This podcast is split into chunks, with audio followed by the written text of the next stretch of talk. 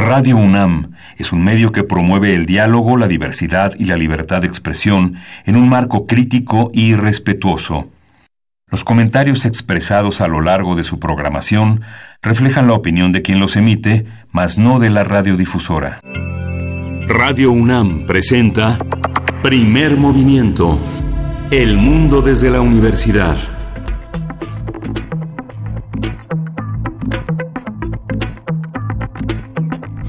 Hola, buenos días. Hoy es miércoles 13 de noviembre y son las 7.13 de la mañana en la Ciudad de México. Hoy empezamos unos minutitos antes. Berenice Camacho, buenos días. Hola, Miguel Ángel Quemain. Muy buenos días. Aquí estamos. Iniciamos primer movimiento. Eh, bienvenidos, bienvenidas. Gracias por sintonizar las frecuencias universitarias. Y pues bueno, ayer, ayer se dio ya la oportunidad de estrenar eh, el marco de actuación frente a bloqueos en vialidades primarias en la Ciudad de México. Este marco que había sido presentado por el gobierno capitalino el pasado sábado 9 de noviembre y que entraba en vigor precisamente el, el día de ayer, martes 12 pues se estrenó con casi seis horas de bloqueo por parte de los policías federales inconformes, algunos de ellos, eh, algunos de los policías eh, inconformes con el esquema de liquidación que les propone la Secretaría de Seguridad y Protección Ciudadana y el traspaso hacia la, este paso hacia la Guardia Nacional. Eh, pues esta vez, esta vez con el protocolo de, de acción en marcha se hizo frente al bloqueo que ocurría en el circuito interior, ahí en las inmediaciones de la Terminal 1 del aeropuerto, que precisamente eh, tenía uno de sus objetivos era afectar el acceso a esa parte del aeropuerto en la Ciudad de México. Y pues bueno, la policía capitalina liberaba un carril, el, el carril de alta velocidad del circuito, y ahí fue donde se hizo más patente pues la tensión, una riña, eh, un enfrentamiento entre los elementos que estaban protestando por parte de la Policía Federal y los de la Policía Capitalina. El saldo fue de 32 policías capitalinos heridos, 12 de ellos fueron esposados. Hubo ahí también un momento muy eh, complicado. Al final, pues se levantó el bloqueo en esta en estas inmediaciones de la terminal 1 del aeropuerto y se, se retiraron a una mesa de diálogo con autoridades federales pero bueno sigue sigue muy muy caliente digamos muy presente esta situación este traspaso esta eh, medida eh, ya sea para la liquidación o para dar el paso a los que deseen hacerlo o así se hizo en, en las primeras etapas hacia la Guardia Nacional Sí, creo que hace falta un diagnóstico de la propia institución, de analizar el criterio de la puesta en este, la puesta de esta, de, esta cantidad de elementos a, disposición de la Guardia Nacional, esta opción que se les presenta.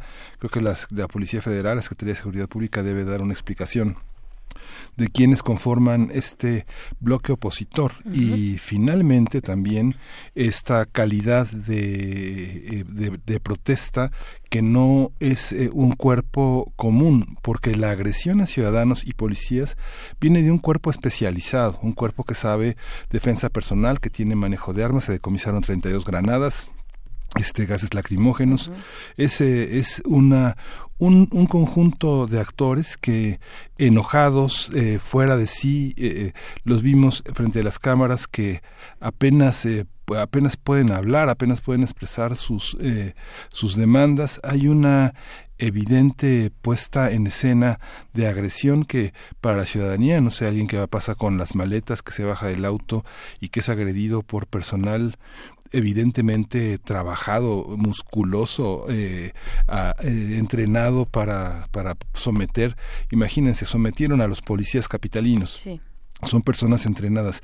Esto responde también al prejuicio de eh, cuando los agentes de seguridad, las personas encargadas de la seguridad, pierden sus empleos o los recortan.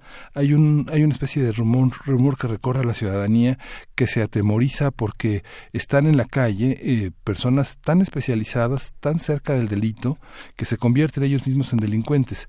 Esto es un prejuicio, pero, pero lo que están mostrando estos agentes es que, es que ese prejuicio tiene mucho de realidad y que la agresión a la autoridad capitalina, a la ciudadanía, eh, está, está confundida. Evidentemente es un sector que no sabe protestar, que tiene poca experiencia sindical, que no tiene una empatía con la ciudadanía, que están desacreditados y que deberían los líderes los, este, sentarse a negociar de otra manera, repensar el sentido de su propuesta, el sentido de su calidad laboral para poder este, tener una empatía con los ciudadanos, con las mismas autoridades fue verdaderamente eh, un, un ataque, ¿no? Así es, así es.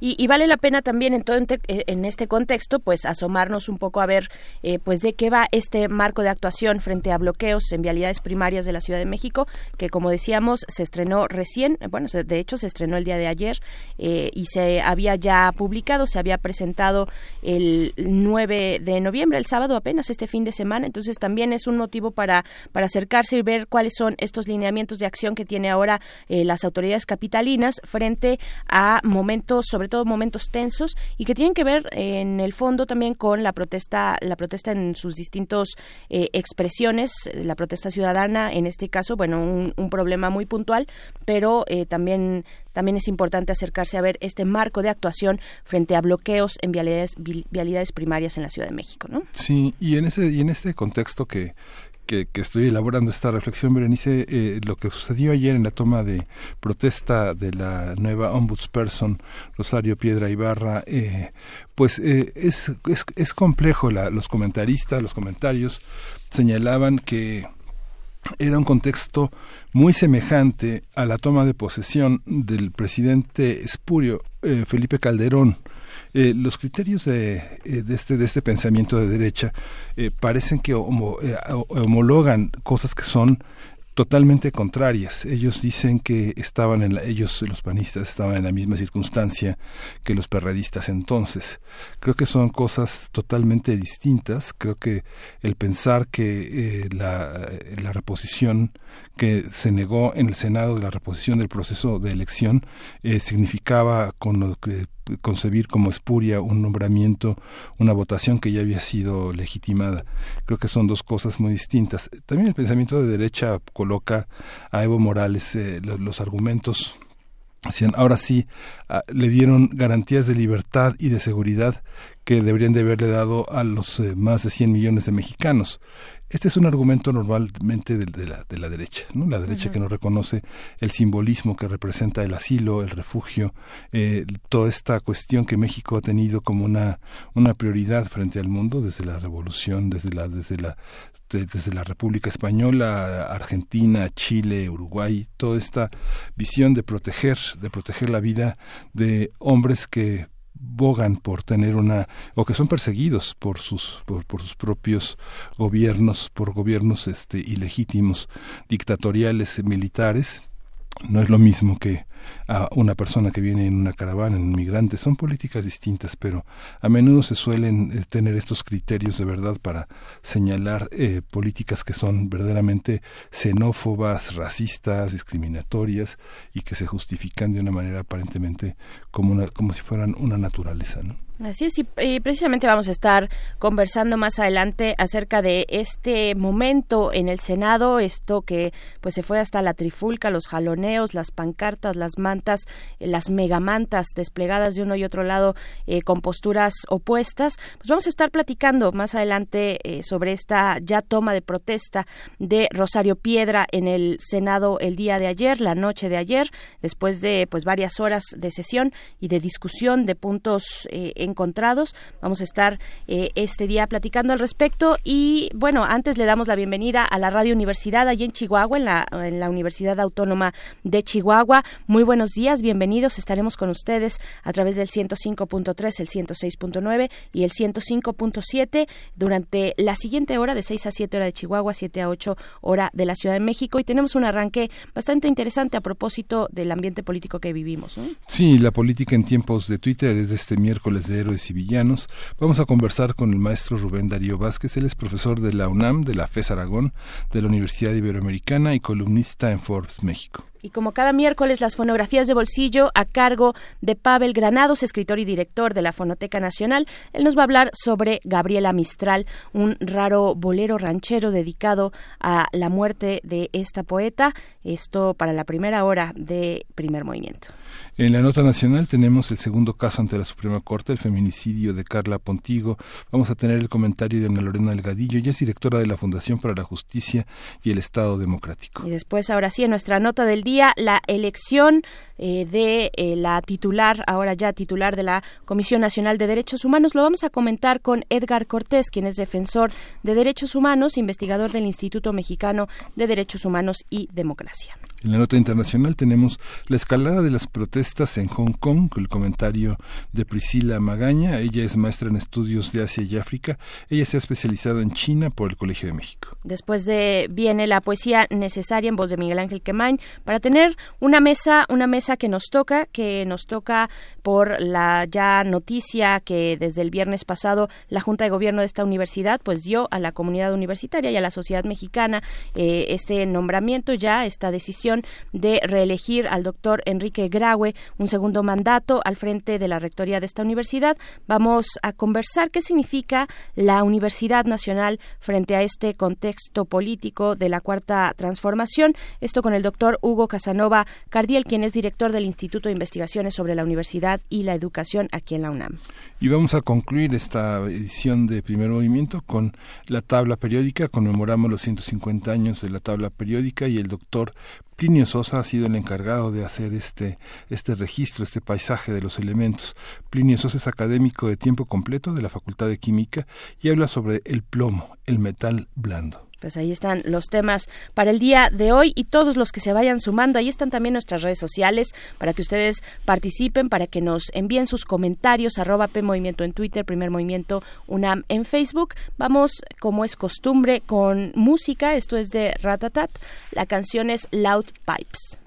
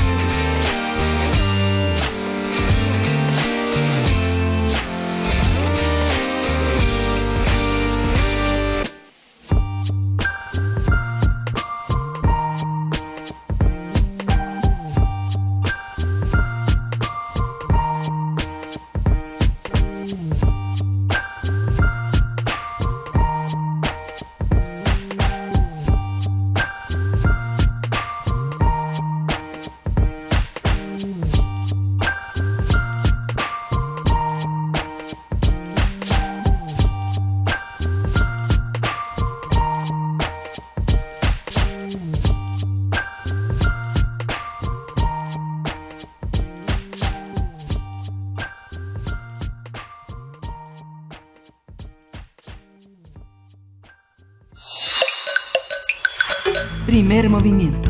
Hacemos comunidad. Miércoles de Héroes y Villanos.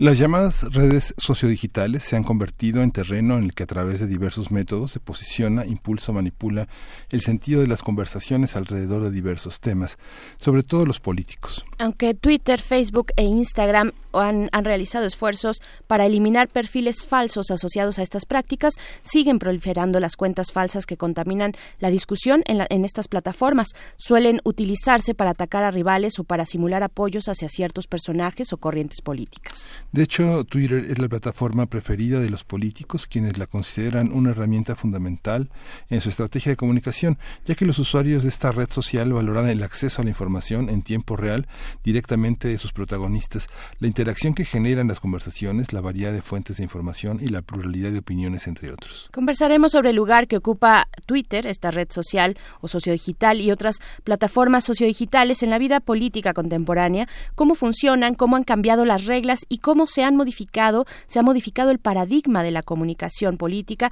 Para ello nos acompaña en la línea y creo que ya está por ahí, sí, sí ya nos confirma la producción, el maestro Rubén Darío Vázquez, quien es profesor de la Universidad Nacional Autónoma de México, de la Universidad Iberoamericana y columnista en Forbes México. Bienvenido, maestro Rubén Darío, muy buenos días.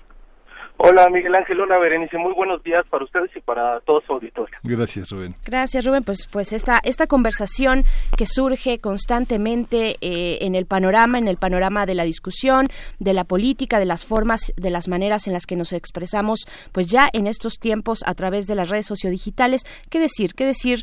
¿Cómo se entiende la política en, en tiempos de estas redes sociodigitales?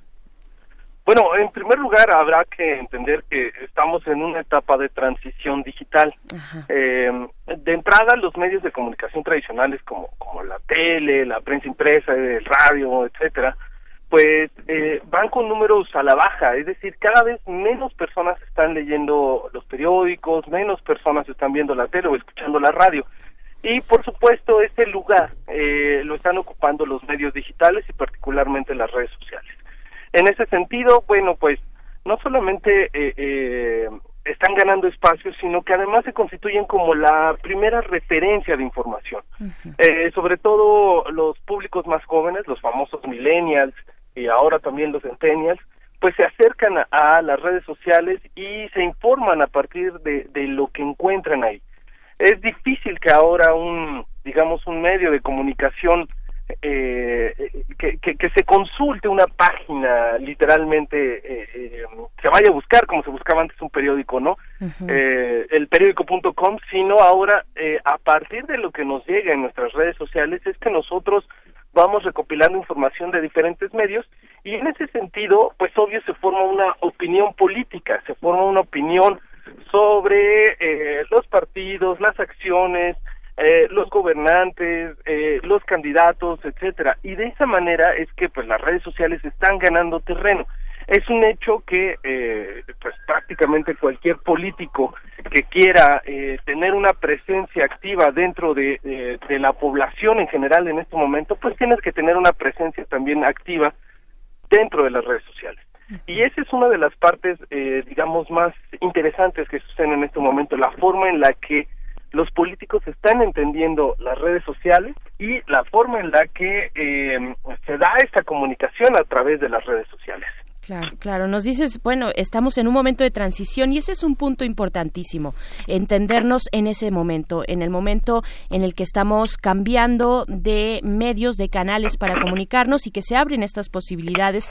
Eh, ¿qué, ¿qué, implica? ¿Qué implica para todos? Porque no solamente están ahí los políticos, eh, podemos tener algún tipo de interacción tal vez o, enterarnos en tiempo real de lo que está eh, diciendo el presidente de los Estados Unidos, ¿qué, qué, qué, o, o cualquier otro personaje al que decidamos seguir y poner nuestra atención, ¿qué implica en términos de comunicación? ¿Qué tendríamos que empezar a entender? Eh, ¿Cuál es el aprendizaje en esta etapa de transición en la que nos encontramos?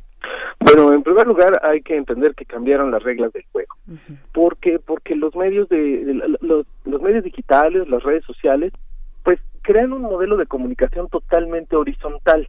¿A qué me refiero con esto? Antes, bueno, pues eh, cuando un político ejercía eh, comunicación lo hacía de manera vertical, de arriba hacia abajo, o sea, hablaba eh, y la réplica que podía haber en ese sentido de la población pues, era mínima, porque pues no, no todas las personas escribían una carta a, los medios de comunicación o hacían una llamada o mandaban un mensaje a los medios de comunicación. En este sentido, la comunicación digital nos pone en el mismo nivel que los políticos. Yo tengo tanta importancia como usuario como lo puede tener un político y yo puedo cuestionarlo, yo puedo preguntarle, yo puedo interactuar con él de una manera, em, eh, bueno, eh, vamos, en, en, en las mismas circunstancias. Y eh, de hecho esto incluso está hasta, recordemos que hace poco la, la Suprema Corte de Justicia eh, emitió un decreto eh, mediante el cual eh, eh, un funcionario público, solo por poner un ejemplo, ya no puede bloquear a un ciudadano siempre en las redes sociales cuando esté haciendo uso de la cuenta de redes sociales como para informar de sus actividades. Entonces, eh, nos ponen en el mismo nivel y esto es algo que a la clase política le ha costado mucho entender, sobre todo porque eh, no tienen la sensibilidad, pues, para acercarse a la población y para ejercer esto, esta comunicación de una manera no solamente eficaz, sino atractiva y al mismo tiempo entender que es, eh, que es una eh, comunicación en, en el sentido de la equidad, que ese es uno de los puntos más importantes. Definitivamente han cambiado las reglas del juego, pero la clase política no lo ha entendido.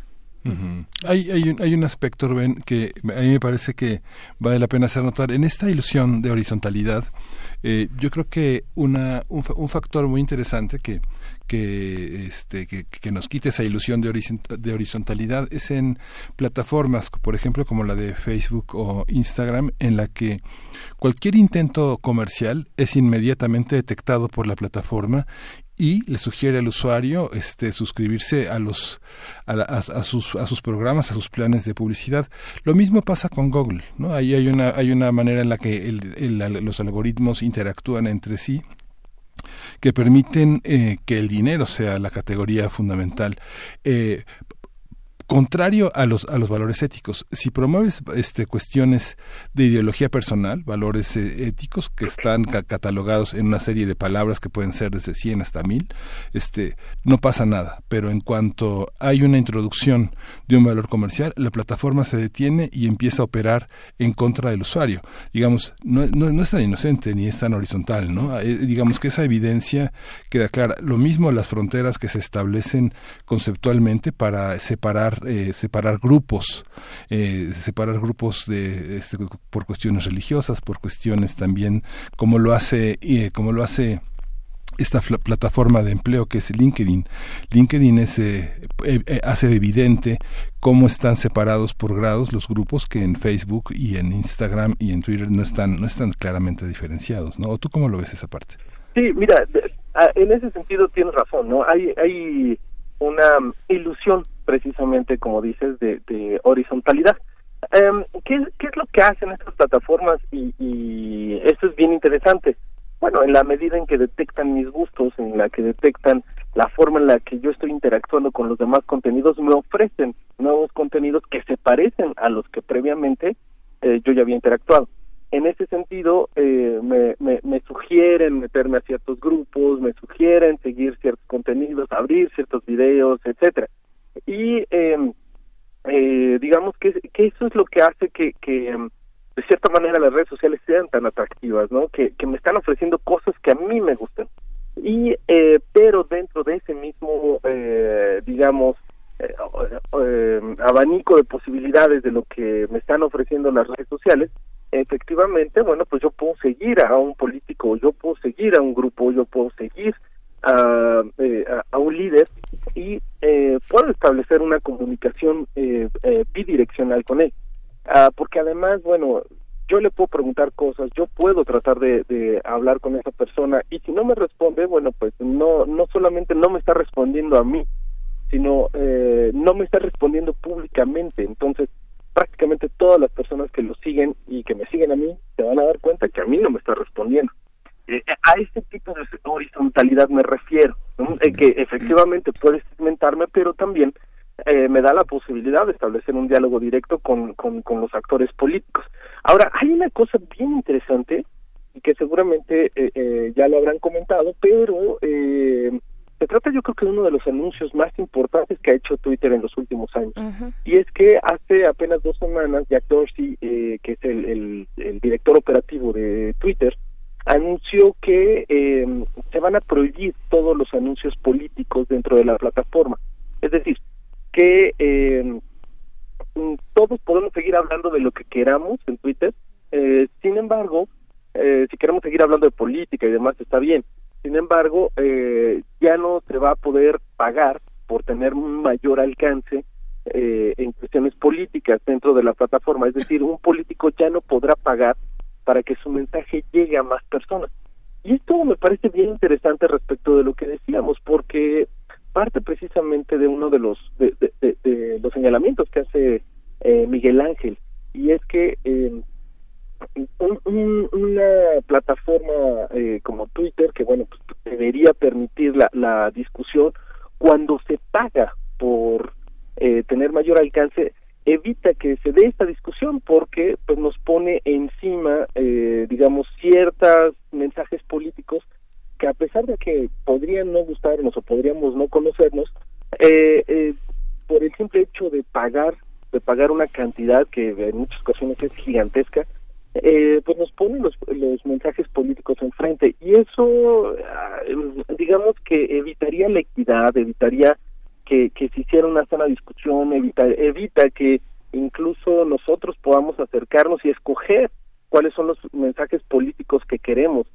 ante el, eh, eh, esa imposibilidad de escoger los mensajes políticos porque se nos están imponiendo debido al dinero entonces eh, esto esto parte del principio de la democracia, ¿no? O sea, un, mensaje político en sí mismo debería ganarse a las personas, no, pero como se está pagando por ello, pues entonces eh, se está imponiendo a las personas. Hay distintas eh, formas, claro. Eh, Rubén, nada más para, para ir este, justo tejiendo esto que nos compartes, hay distintas formas de intervenir en, en, una red social como la de Twitter. Vamos a mantenernos ahora en el, en el ejemplo que tú nos pones con este anuncio que hizo el CEO de, de, de Twitter de eliminar esta posibilidad para anuncios pagados que tengan contenidos políticos, ¿no? Pero hay, hay otras maneras también. Eh, ¿qué, ¿qué, tanta es eh, una ilusión, qué tanto es una ilusión, digamos, la comunicación orgánica ¿no? Con, con ese adjetivo eh, dentro de una red social como Twitter y qué tanto está orientada por grupos,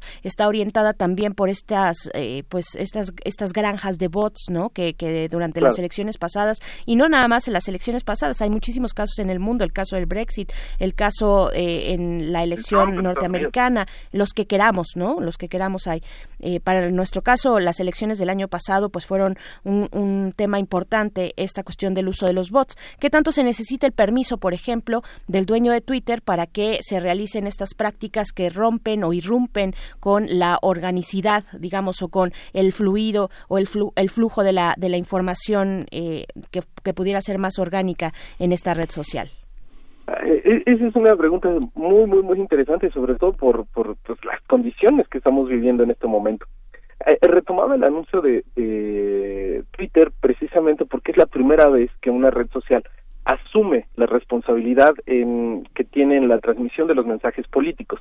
Eh, prácticamente al mismo tiempo que, que Jack Dorsey estaba haciendo este anuncio, eh, Mark Zuckerberg se estaba peleando en el Senado estadounidense por eh, mantener su modelo de negocios, diciendo que, bueno, pues para ellos es mínima la cantidad que representan los mensajes políticos respecto del total de sus ganancias. Ahora bien, en ese sentido tienen ustedes razón. Fíjense que a mí me parece algo eh, muy raro que, que el cómo la clase política en México tiene un fetiche por Twitter. Y, y lo digo y lo digo de una manera muy muy sincera porque eh, Twitter es una de las redes sociales que en México no tienen la mayor cantidad de interacciones. Eh, Twitter, si nosotros hacemos un análisis de lo que está sucediendo, Twitter es un campo minado de bots y de, y de lo que se conoce académicamente como cámaras de eco. Una cámara de eco son eh, comportamiento eh, eh, coordinado, inauténtico, es decir, comportamiento de muchas cuentas que se coordinan para lanzar un, un mensaje y colocarlo en tendencia que realmente muchas personas estén hablando de él, sino se trata de cierto grupo coordinado Eh, como sabemos, hay muchas formas de, digamos, de orientar la comunicación política, los mensajes políticos en las redes sociales.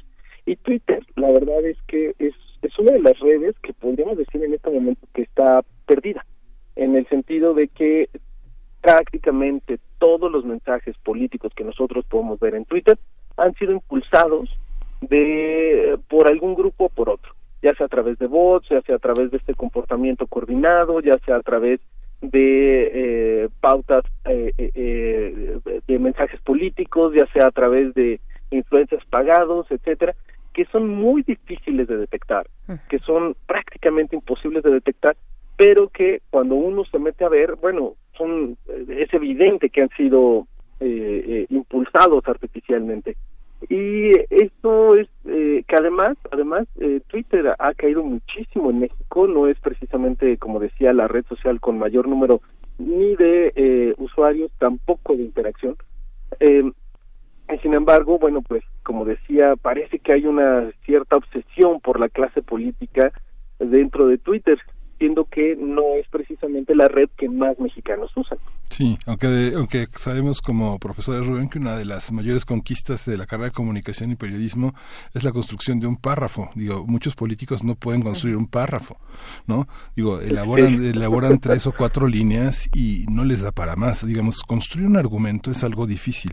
Digamos, pareciera como este una red neuronal muy, muy este muy, muy, muy dispersa, muy granulada, la que si uno sigue la línea de varios de los políticos que están en el legislativo, como se expresan en Twitter, es, algo que, digamos que pareciera una medusa, una, una, una, una, una cosa de varias cabezas, ¿no?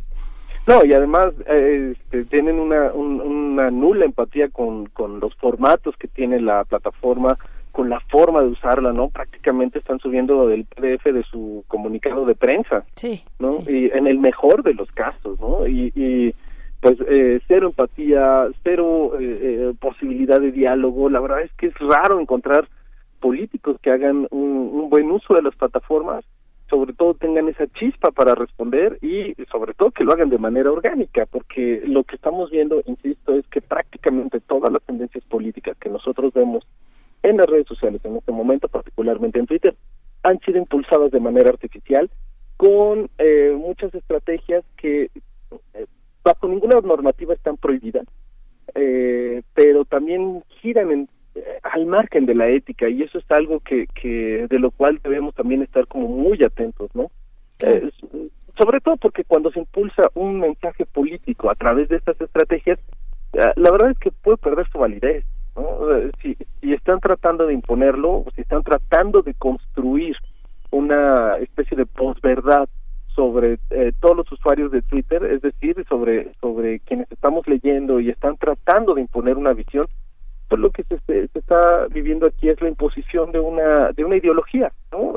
se está tratando de imponer una visión eh, muy peculiar de la realidad sobre lo que está sucediendo afuera y eso nos deja poco margen para para nosotros mismos formarnos un criterio. Hace un momento dijiste una palabra clave que es negocio. No estamos hablando de una plaza pública, no estamos hablando de un espacio abierto público en el que todos podamos debatir eh, a la manera de los griegos, ¿no? Y resolver nuestros problemas y nuestros conflictos o al menos sacar una vía eh, eh, de, diálogo hacia adelante.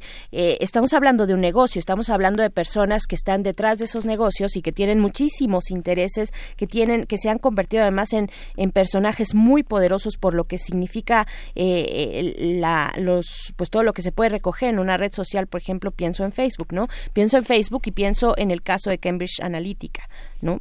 ¿Cómo defendernos ante eso? ¿Cómo pensar eh, sin irnos con, con la ilusión, con la falacia de que esto es efectivamente un espacio libre donde hay eh, únicamente priva la, horizontalidad y, y, bueno, nuestras formas adecuadas o no de, de referirnos los unos a los otros, ¿no? Sí, claro. Idóneamente eh, las redes sociales deberían ser un ágora, ¿no? Donde todos estamos intercambiando ideas y donde, eh, eh, em, vamos, en, en el sentido de Habermas deberíamos estar construyendo una verdad consensual, ¿no? Es decir, exponiendo argumentos, debatiendo, haciendo mucho más rico esta este debate público sobre el acontecer diario. Sin embargo, pues esto no sucede así, tienen ustedes razón, eh, se trata de un negocio, ¿no? Y al, y al tratarse un negocio, bueno, se imponen intereses privados sobre el bien público, que en este caso es pues, sobre la discusión, sobre los contenidos, sobre los mensajes, y se privilegia el, el quién tiene más poder para colocar un mensaje en, dentro de este de este ágora digital, ¿no? Y, y eh, eh, es cierto, o sea, por eso me llama tanto la atención la forma en la que Twitter ha dicho ya no voy a seguir con este juego, ¿no? Es casi imposible que, que, que Twitter, tal y como está en este sentido, en este momento, eh, pueda detener esta oleada de mensajes falsos y demás, ¿no? Eh, eh, ambas plataformas, Twitter, Facebook, eh, Instagram, etcétera, tienen eh, sus páginas de transparencia. Entonces, si uno teclea en inglés eh, transparencia Twitter, lo va a llevar al portal en donde cada seis meses hacen un reporte sobre, eh, digamos, la salud de las plataformas. Y entre ellas nos dice cuántas cuentas han dado de baja. Por ejemplo, eh, Twitter tiene aproximadamente poco más de 300 millones de usuarios en el mundo. Y nos dice que aproximadamente cada seis meses da de baja entre 9 y 13 millones de cuentas. O sea, imagínense nada más la cantidad de bots con las que estamos eh, tratando. Entonces, esto vuelve, insisto, un campo minado las redes sociales. Ahora, por la otra parte, bueno, Facebook eh, eh, muchas veces también por estos algoritmos de distribución de contenidos que privilegian lo más interesante, eh, tratan de, de, de incluso los mismos medios de comunicación tratan incluso de, de, romper estos algoritmos a través de estrategias que están como muy al margen de la ética. Solo por poner un ejemplo. Eh, un medio de comunicación muy famoso publica que Evo Morales ya está en México. Entonces, de manera intencional, una agencia que trabaja con ellos coloca un, el primer contenido de la, de la nota y es un, es un insulto racial, es un insulto hacia el gobierno mexicano por haber recibido a Evo Morales. Es intencional, es insulto. De ahí se desata una discusión que alimentada por otras cuentas y entonces ese contenido se vuelve muy relevante porque Facebook dice, ah, mira, están discutiendo mucho, eso quiere decir que la nota está muy interesante, por lo tanto vamos a hacer que llegue a más personas. Uh -huh. Entonces, ese tipo de estrategias de, eh, están al margen de la ética, no ni siquiera al margen de la ley porque no hay normativa, pero sí están al margen de la ética y la verdad es que estamos eh, en este sentido, bueno, pues viviendo como este maremoto de, de, de, de, estrategias de colocación de contenidos que están muy al margen de la ética y que pues consideran que nosotros no tenemos el suficiente criterio como para formarnos una opinión propia y leer eh, lo que queramos leer, ¿no? Sí. Oye, Rubén, por último, por mi parte, esta, esto que señalabas que está fetichizado este Twitter, es eh, ¿qué red social es la que tiene más, eh, más usuarios, más interacción. Dices 300 millones, pues es la población de Estados Unidos. Pienso que si uno piensa en esos 300 millones en el mapa, pues están muy ubicados frente a lo que representa India, por ejemplo, China, ¿no? Este, claro. ¿cuál, ¿Cuáles son las redes? ¿Cuáles son las redes sociales eh, que, que tú consideras como eh, que explotan, que son más importantes? Bueno, eh, eh, la verdad es que van van variando muchísimo y tienen tienen que ver obviamente con la edad, ¿no? Pero eh, sin duda Facebook estamos hablando de casi 2.600 millones de usuarios en todo el mundo, ¿no? Entonces eh, eh, definitivamente es la red social con más usuarios. En México aproximadamente tiene, tiene poco más de 80 millones de usuarios. Wow. Y eh, de esos 80 millones de usuarios, aproximadamente 70 se, con se conectan al menos una vez al día. Entonces, eh, es, es sin duda la red favorita de los mexicanos. En, en México, Twitter aproximadamente debe tener unos 30 millones de usuarios. Ahí sí no sabemos exactamente cuáles son personas, cuáles son bots. Eh, y, y eh, hay otras redes que han estado creciendo, por ejemplo, pues Instagram es la, la segunda red social con más usuarios en el mundo, que va ya sobrepasó los mil millones. Wow. Eh, y bueno, por ahí hay algunas redes emergentes, ¿no? Por ejemplo, eh, en, para los centennials, es decir, para los menores de 20 años, eh, la red social con el mayor crecimiento es TikTok. TikTok está con todo, sí. Uh -huh. Ajá, eh, uh -huh. seguramente, y que se ha convertido en, en este momento, pues en la red, en, en la aplicación más descargada uh -huh. de las tiendas digitales, más, más que Facebook, más que Instagram, es la red social que más se está descargando en este momento, ¿no? Eh, no quiere decir que sea la que tenga más usuarios, pero sí la más solicitada en este momento, sobre todo por este rango de edad, ¿no? Los, los chicos que andan por ahí de los 14, 15 años hasta los 19, 20, ¿no? Y que, eh, pues, esta es la nueva sensación, esta red TikTok, ¿no? Que se parece mucho a un poquito como Snapchat, un poquito como eh, aquella red social ya eh, que desapareció, que se llamaba Vimeo, se parece un poco, ¿no? Pero digamos que son como las redes más, más utilizadas. Y en México, definitivamente, la red más utilizada es primero Facebook, luego Instagram, y luego, dependiendo del rango de edad, puede ser eh, Twitter, o puede ser LinkedIn, o puede ser TikTok incluso ahí está. Pues bueno, es un tema muy, muy amplio. Nos, nos podríamos detener muchísimo tiempo viendo, por ejemplo, solamente las diferencias en cuanto a contenidos políticos o a cómo se promueven, eh, qué tipo de promoción se le da a las conversaciones o a los debates políticos en una red social u otra, digamos, entre Twitter y Facebook. Eh, son, son redes completamente distintas o plataformas completamente distintas, pero, pero bueno, finalmente se nos, se nos acaba el tiempo, eh, profesor Rubén Darío Vázquez. Te agradecemos mucho esta conversación esta mañana eh, y te deseamos buen día. Muchísimas gracias y les mando un saludo desde la FES Aragón. Gracias, qué orgullo. Qué padre. Sí, sí, nuestra, nuestra querida FES Aragón, Miguel Ángel. Te dejamos, te dejamos ir a dar tu clase. Este, un saludo a tus alumnos y a todos los alumnos de la FES Aragón que nos están escuchando. Gracias, Rubén Darío. Un saludo para ustedes y para todo su auditorio. Hasta pronto. Pues vamos, vamos con música. Uf, pues sí, es un, es un tema inacabable, es un tema que está, como, como dice el profesor Darío, en, en transición. Estamos en ese momento en el que hay que aprender a utilizar, porque por acá nos pone eh, Juana Inés de esa, este, nos dice, pues es que no todos somos bots. ¿Qué pasa con aquellos que sí somos de carne y hueso y nos estamos comportando como bots, ¿no? Que nos estamos comportando para meter ruido, para eh, meter, eh, pues discusiones que no llevan a ningún lugar falsos, falsas discusiones, tal vez, en fin, hay que aprender a usar y a comportarse en, en, este, en estas redes, en estos espacios sociodigitales. Pues bueno, vamos con música. Vamos a escuchar esto que es de Manu Chao, la canción es Miña Galera.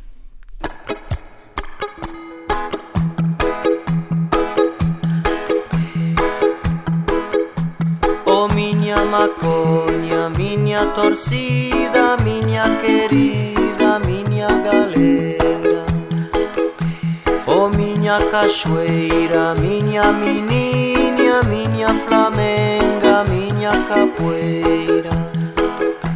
Oh miña meniña, miña querida, miña valera. Oh miña maloca, miña la rica, miña cachaça, miña cachaça miña vagabunda, o oh, miña vida, miña mambembe, miña ladeira. O oh, miña mi miña querida, miña Valeria. O oh, miña torcida, miña flamenga, miña cadeira. Oh, oh, oh, oh, oh, oh, oh, oh.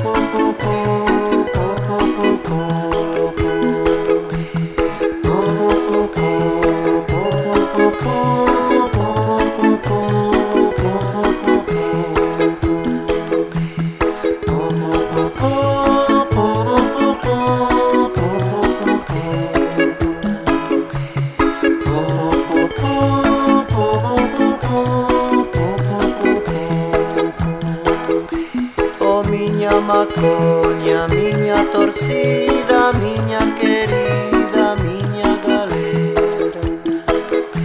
Miña vagabunda, miña mambembe, miña beleza, miña capoeira Oh miña, mi miña querida, miña valeria.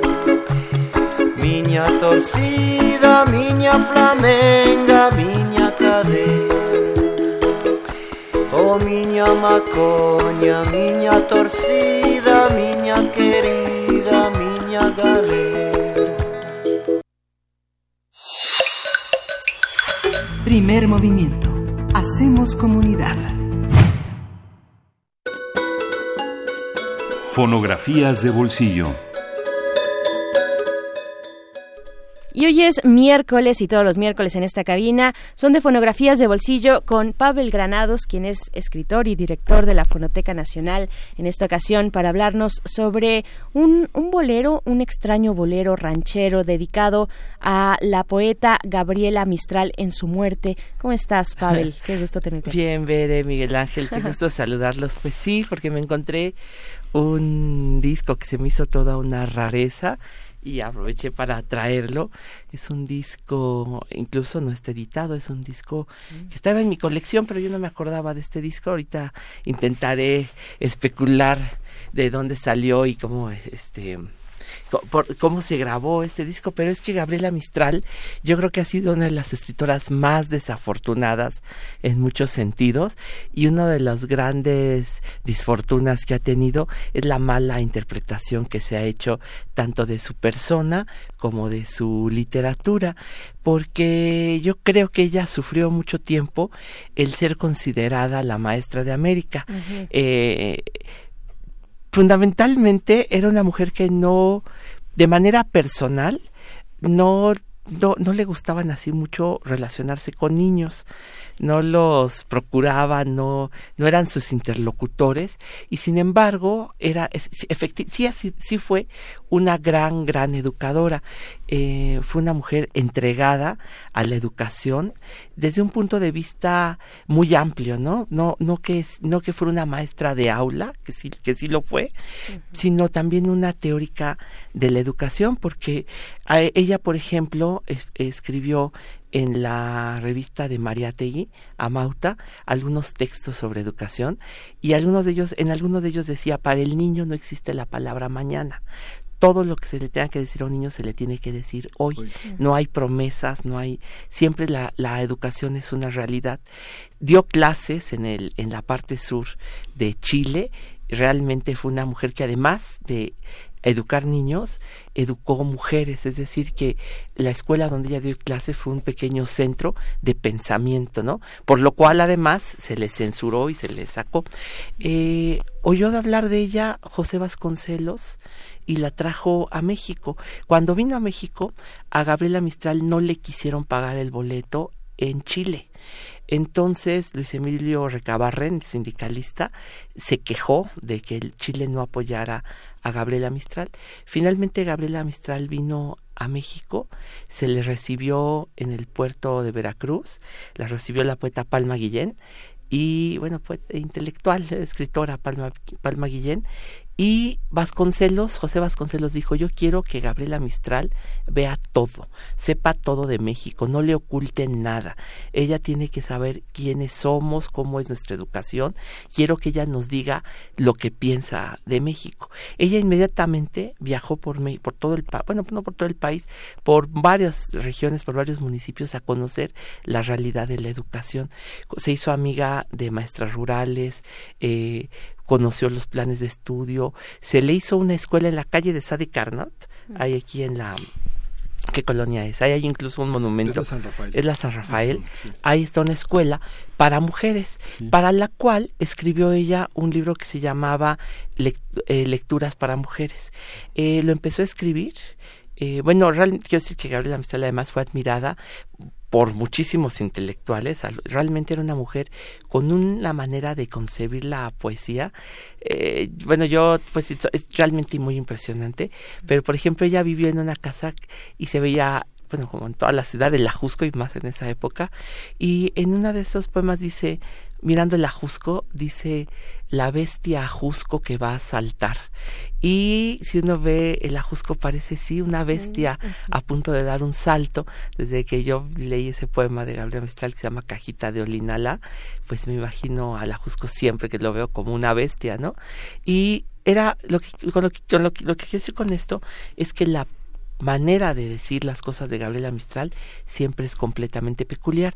Bueno, ella siguió escribiendo aquí en México, hizo poesía para México, pero escribió este libro Lecturas para Mujeres y lo que sí, único que no le dijeron a Gabriela Mistral y que le quisieron ocultar todo el tiempo era que había despertado ya una gran envidia. Por ejemplo, José Vasconcelos fue a Chile y el presidente ya le dijo, oiga, señor Vasconcelos, ¿usted por qué se llevó a la Mistral habiendo tantas mujeres tan inteligentes en, en, en Chile? Y le dijo José Vasconcelos, mire, yo le aseguro que hoy lo mejor de Chile está fuera de Chile, refiriéndose a Gabriela Mistral. Y fue, pues yo fui uno de los grandes elogios de su carrera. Pero Gabriela no era una señora eh, que le gustaran los elogios vacíos. Entonces, en cuanto se dio cuenta de quién era Vasconcelos, también con grandes defectos, le escribió una carta y le dijo, eh, yo a usted lo admiro mucho, y dice, pero ya es mucho ramaje, ahora sí voy a lo central, y le hizo, usted no debe ceder al elogio. Y le hizo una crítica pues, realmente fuerte a José Vasconcelos. Lo que, no, lo que sí le ocultaron a Gabriela Mistral era que ella había despertado mucha envidia, que los profesores mexicanos decían, ¿y por qué nos traen a una chilena a decirnos qué hacer en México, eh, a una extranjera, dijeron. Entonces Gabriela acabó de escribir el libro Lecturas para Mujeres y no lo quiso firmar. Dijo, em, hizo un prólogo diciendo que ese libro son unas lecturas increíbles, realmente un muy buen libro, que después prologó Juan José Arreola, en el que hace un prólogo que dice, eh, este libro está hecho para las mujeres mexicanas, es un compañero para las lecturas, para que sepan qué es América, qué es México, cuál es el papel social de una mujer. En fin, es un libro realmente muy bueno y no lo quiso firmar. Puso al, final de su prólogo, puso la extranjera, como diciendo, eh, soy, no soy más que una extranjera en México y se fue. Se fue de México, sin embargo, estar aquí fue importantísimo para el premio Nobel. Ella escribió, se le ha dicho lo mismo, la educadora, la poeta para niños, tiene un libro que se llama Ternura, pero realmente no está dedicado a los niños. Es una serie de, eh, como una visión de la poesía pues más antigua que son los cantos, los arroyos, pero el contenido es para las mujeres. Entonces, mientras una mujer arrolla a su hijo, el hijo no entiende nada, la que entiende lo que está diciendo es la mujer y son realmente poesías muy profundas, las, una, una serie de poemas muy profundos los que tiene Gabriela Mistral. Bueno, con esto quiero decir que no se le entendió mucho, no se le entendió mucho además sentimentalmente. La otra idea que se tiene es que Gabriela se enamoró de un hombre que se suicidó por ella, lo cual era falso, que tuvo varios novios que no le hicieron caso, lo cual era falso. Ella nunca quiso darle citas en, en algún hotel, por ejemplo, decía, no, no, no, en un parque público. Eh, o personas que no iba a conocer nunca en persona, sino solo epistolarmente. En los años eh, 40 volvió a México, estuvo en Veracruz, Miguel Alemán la hospedó en un rancho y llegó con una mujer que se llamaba Doris Deina, que fue su pareja de muchos años, se conocieron gracias a Thomas Mann y ella fue la heredera de todo. Hoy Chile tiene un acervo que dejó Doris Deina, que era canadiense si no me equivoco, para Chile y hoy está ahí una serie de grabaciones y de manuscritos que se están descubriendo recientemente. Bueno, al morir eh, se le hicieron muchos homenajes. Y yo traje este que yo creo que, pues no sé si pertenezca ya a la cultura kitsch o qué será decir, podrá decir, pero quisiera que escuchen la letra porque realmente pues es esa incomprensión a Gabriela Mistral, pero este es un disco que se grabó en La Voz de Guadalajara en 1958, es eh, no dice aquí la estación, pero dice Gabriela Mistral, letra y música de José Moreno Cárdenas, canta Alfredo Márquez con el Mariachi Estrella, Guadalajara, Jalisco, grabado en los estudios XCHK, Pedro Moreno 315, Interior 203. Este es un disco que nada más circula, o sea, es un disco único, es un disco que se usó para transmitirse en radio hace 61 años, porque Gabriela murió a finales de 1957. O sea que este tipo de homenajes, pues yo creo que son, son realmente curiosos, es lo que traje para que pudiéramos a escuchar algo sobre Gabriela Mistral. Perfecto, Pavel. Pues, pues vamos a escuchar, vamos a escuchar y nos vamos despidiendo ya. Sí, de hecho, ya son las 7 con 57 minutos. Muchísimas gracias, Pavel. nos escuchamos el próximo miércoles contigo, Miguel Ángel. Vamos al corte de la hora. Vamos al corte de la hora y despedimos a la radio. No todavía, ¿no? Todavía no. Ah, sí, sí. Sí, ya despedimos a la radio de Chihuahua, a la radio universitaria de Chihuahua. Nos escuchamos mañana. Que todo vaya bien allá. Vamos con esto que nos comparte Pavel Granados y después el corte de la hora.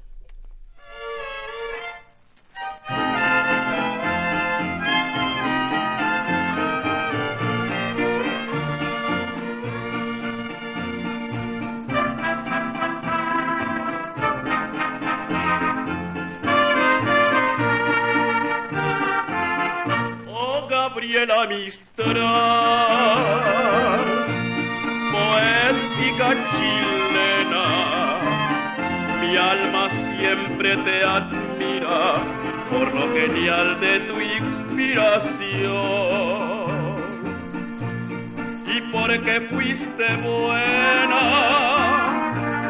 y porque fuiste humilde yo guardo tu memoria vida en el corazón. Egregia maestra sublime de la universidad, ejemplo de amor y belleza, diste a la humanidad.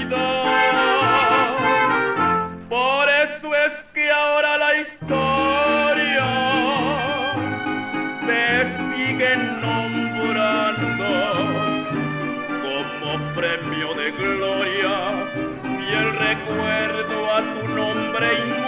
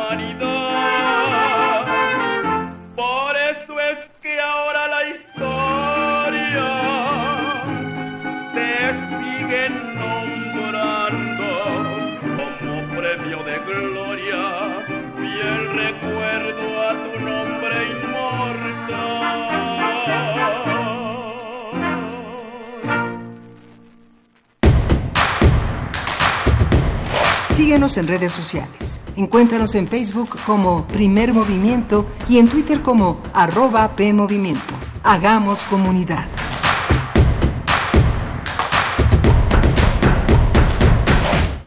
Info Ciudad de México presenta Voces por la Transparencia, en la voz de doctora Mariana Moranchel Pocaterra, magistrada del Tribunal de Justicia Administrativa de la Ciudad de México. El Tribunal de Justicia Administrativa de la Ciudad de México tiene a su cargo resolver las controversias existentes entre la Administración Pública de la Ciudad de México y sus habitantes. Si como ciudadano tienes algún problema relacionado con infracciones al reglamento de tránsito, derechos por suministro de agua, impuesto predial, comercio en puestos semifijos, construcciones, operación de establecimientos mercantiles, entre otros, es tu tribunal. En materia de anticorrupción, el tribunal conoce de las responsabilidades administrativas de los servidores públicos y de los particulares vinculados con faltas graves. Así que ya lo sabes, el Tribunal de Justicia Administrativa de la Ciudad de México está para defender tus derechos, porque es un tribunal cercano a la gente. En 30 años, el mal manejo de los recursos naturales ha acabado con el 26% de nuestros bosques. Tan solo entre el 2010 y 2015, perdimos 91.000 hectáreas de bosques cada año. La ventaja es que ahora, con la nueva Ley General de Desarrollo Forestal Sustentable, se cuidarán mucho más y mejor nuestros bosques y selvas. Algunos beneficios son que se le pagará a los propietarios de los bosques para cuidarlos y conservarlos. ¿Y de quién creen que fue esta propuesta? Sí, del Partido Verde. Una cosa es salir de fiesta. Otra cosa es salir de urgencias. Una cosa es querer levantarse. Otra cosa es no poder levantarse. Una cosa es que te lata por alguien. Otra cosa es morir por nada. Las drogas te llevan al peor lugar. Hay otro camino. Te ayudamos a encontrarlo. 800-911-2000. Escuchemos primero. Estrategia Nacional para la Prevención de las Adicciones. Secretaría de Gobernación. Gobierno de México. ¿Qué es el baile voguing? ¿Cuál es su verdadera historia? ¿Cómo entenderlo? El Museo Universitario del Chopo invita a la exposición Elements of Vogue. Una mirada desde la pista de baile, la fotografía, la instalación y el video para comprender la protesta social, la discriminación y la resiliencia de las comunidades afrodescendientes y latinas LGBTIQ, que a más de 50 años siguen en pie. Te esperamos en la inauguración el próximo 15 de noviembre. Entrada libre. Ven a descubrir que el voguing es más que un baile. Radio UNAM. Experiencia sonora.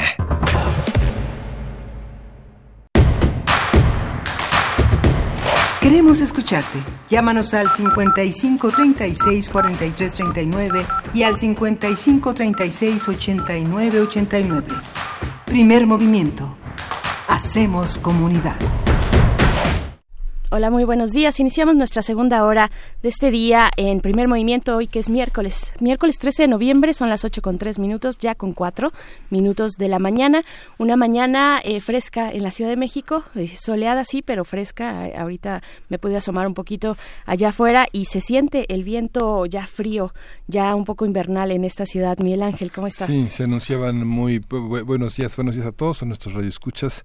Gracias por continuar en primer movimiento, por sintonizarlo apenas. Continúen con nosotros. Se había, se había pronosticado una mañana muy fría, pero evidentemente el pronóstico del tiempo volvió a fallar. Es eso, es un pronóstico. Sí. Y como tal, pues sí, nos falla, pero sí hay un poco de Sí, viento, así es que abríguense. Así es, eh, pues estamos de, de vuelta aquí para, pues con mucha información y después de esta hora eh, saludamos, saludamos a quienes nos sintonizan a través, a través de la radio Nicolaita en la Universidad de San Nicolás de Hidalgo. Bienvenidos, bienvenidas, vamos a estar con ustedes en la siguiente hora allá en Morelia. Nos da mucho gusto, de verdad, llegar hasta allá con ustedes. Eh, muchos, muchos comentarios, comentarios en redes sociales acerca de esta conversación que tuvimos en la primera hora sobre la política en tiempos de Twitter, en tiempos de Facebook, en tiempos de las plataformas de estos pues grandes grandes negocios que también hacen las veces de espacios de comunicación, espacios donde podemos eh, pues dar nuestras opiniones y que sabemos han tomado pues relevancia, relevancia cada vez más en ciertos momentos críticos, en ciertos eh, pues sí momentos importantes de la política no solo en nuestro país, vaya en todo el mundo. Eh, es- daremos de lectura más adelante. eh, tenemos tenemos ahorita ya una nota nacional y creo que ya podemos entrar con ella. Sí, eh, es, es eh, vamos a estar conversando con Ana Lorena Delgadillo, eh, directora de la Fundación para la Justicia y el Estado Democrático, acerca de un caso importante que se que se revisa ya en la Suprema Corte de Justicia sobre el feminicidio de Carla Pontigo. Entonces, vamos ya, sí, pues vamos para allá. Primer movimiento. Hacemos comunidad. Nota nacional. Bien, y pues ya estamos así brevemente de vuelta, porque ya está la línea, como lo mencionábamos, Ana Lorena Delgadillo. ¿Cómo estás? Buenos días. Hola, Berenice y Miguel, muchísimas gracias por el espacio. Buenos días. Al Hola, buenos días. Gracias, Ana Lorena. Saludarte de nuevo. Bueno, decir, lo mencionábamos, eh, directora de la Fundación para la Justicia y el Estado Democrático, y para hablarnos de este momento en la Suprema Corte que está tomando el caso, este segundo caso sobre feminicidio, en este, en este momento, pues para el caso de Carla Pontigo. Cuéntanos, por favor. Sí, pues eh, efectivamente el día de hoy se discute el caso sobre el feminicidio de Carla Pontigo. A lo mejor para que tengan ustedes y el auditorio un poquito más de contexto sobre el caso. Sí. Eh, el 28 de octubre ella trabajaba en una discoteca en San Luis Potosí, en la discoteca Play, eh, cuando fue víctima pues de una terrible agresión física y sexual, ¿no? Ella eh, alcanza a llegar todavía viva al hospital, eh, pero cuando la madre la vio, pues estaba muy alarmada porque a ella se le decía que había chocado con una puerta de cristal, la puerta de cristal de la oficina del empleador, pero cuando ella ve las lesiones que tenía, pues no, no, no le parecía que pudiera haber sido así, o sea, tenía un labio casi arrancado, el ojo prácticamente salido y una cantidad de lesiones que, que no se correspondían con lo que le decían, ¿no? Ella pide, exige que se inicie la investigación, eh, pero el Ministerio Público pues le condiciona para iniciar la investigación que donara los órganos ya cuando Carla estaba muriendo, ¿no? Es así como se inicia la investigación y pues empieza una tortura tremenda para la señora Esperanza, madre de Carla. A ella le prohibieron participar en la investigación, o sea, incluso ella cuenta que se burlaban de ella cuando pedía algunas diligencias, le decían que si ella era perito por qué pedía esas cosas. Y finalmente, eh, al verse sin posibilidades de, de, de poder tener acceso a la investigación, ella mm, después nos busca a nosotros como Fundación para la Justicia y a dos abogados de San Luis Potosí, Felipe Delgadillo y Marco Barrera, para que la apoyemos en el caso. Se promueve un amparo para tener acceso a la investigación y ahí es cuando nos damos cuenta pues que estaba siendo juzgado ya el empleador, pero por homicidio culposo. O sea, la teoría del Ministerio Público es que ella estaba en la oficina del empleador, sale corriendo, choca con la puerta de cristal y este y se ocasiona estas lesiones y es como ella muere, entonces era homicidio culposo, es decir, no voluntario, pues porque él no puso las señales en la puerta, ¿no? Pero cuando vimos la investigación, de lo que nos dimos cuenta, pues es que en la autopsia se reportaban más de 40 lesiones, algunas de índole sexual, que no se correspondían con un choque con una puerta, ¿no? Pero además había información de contexto que no se tomó en cuenta, por ejemplo, que Carla estaba siendo acosada por el empleador, ¿no? Y además que nos dimos cuenta que el Ministerio Público llega al, lugar de los hechos casi 40 horas después, ya estará limpio el lugar, lo recibe el empleador, es decir, una cantidad de irregularidades que hacen que la investigación pues se hiciera modo, una investigación muy viciada por la Fiscalía de San Luis, ¿no? Entonces, bueno, el caso finalmente promovemos un amparo por todos estos actos, que lo que nosotros decimos como abogados es que no se investigó con perspectiva de género, no se tomó en cuenta la evidencia que había y, y no se corresponde llevarlo ante el juez por un homicidio involuntario. El amparo se resuelve en primera instancia en San Luis Potosí, no con el alcance que pedíamos nosotros de que se iniciara la investigación. Entonces, eh, pedimos a la Suprema Corte que lo atraiga y esto fue en junio de 2015 y el día de hoy se va a resolver. El proyecto fue turnado al ministro Gutiérrez Ortiz Mena. Creemos que es un proyecto muy importante para, eh, en términos de precedentes de violencia contra las mujeres, de derechos, eh, de, incluso de derechos de las víctimas, ¿no? Y se votaría hoy, entonces esperaríamos saber cuál es la votación que se da en la Suprema Corte del proyecto que fue presentado. Es, eh, es, un, es, eh, va a ser un hito también en esta en esto como como señalas eh, como señalas Ana Lorena de, justicia también para las víctimas no eh, desde el primer momento fue la madre víctima de toda esta confabulación para ocultar el crimen no y que justamente el, proyecto de ley señala que verificar si la actuación de la autoridad ministerial en investigación sobre la muerte violenta de Carla del Carmen satisfizo los estándares constitucionales y convencionales en materia de violencia basada en el género y las obligaciones derivadas de todo este acceso de, a la justicia por parte de las víctimas, ¿no?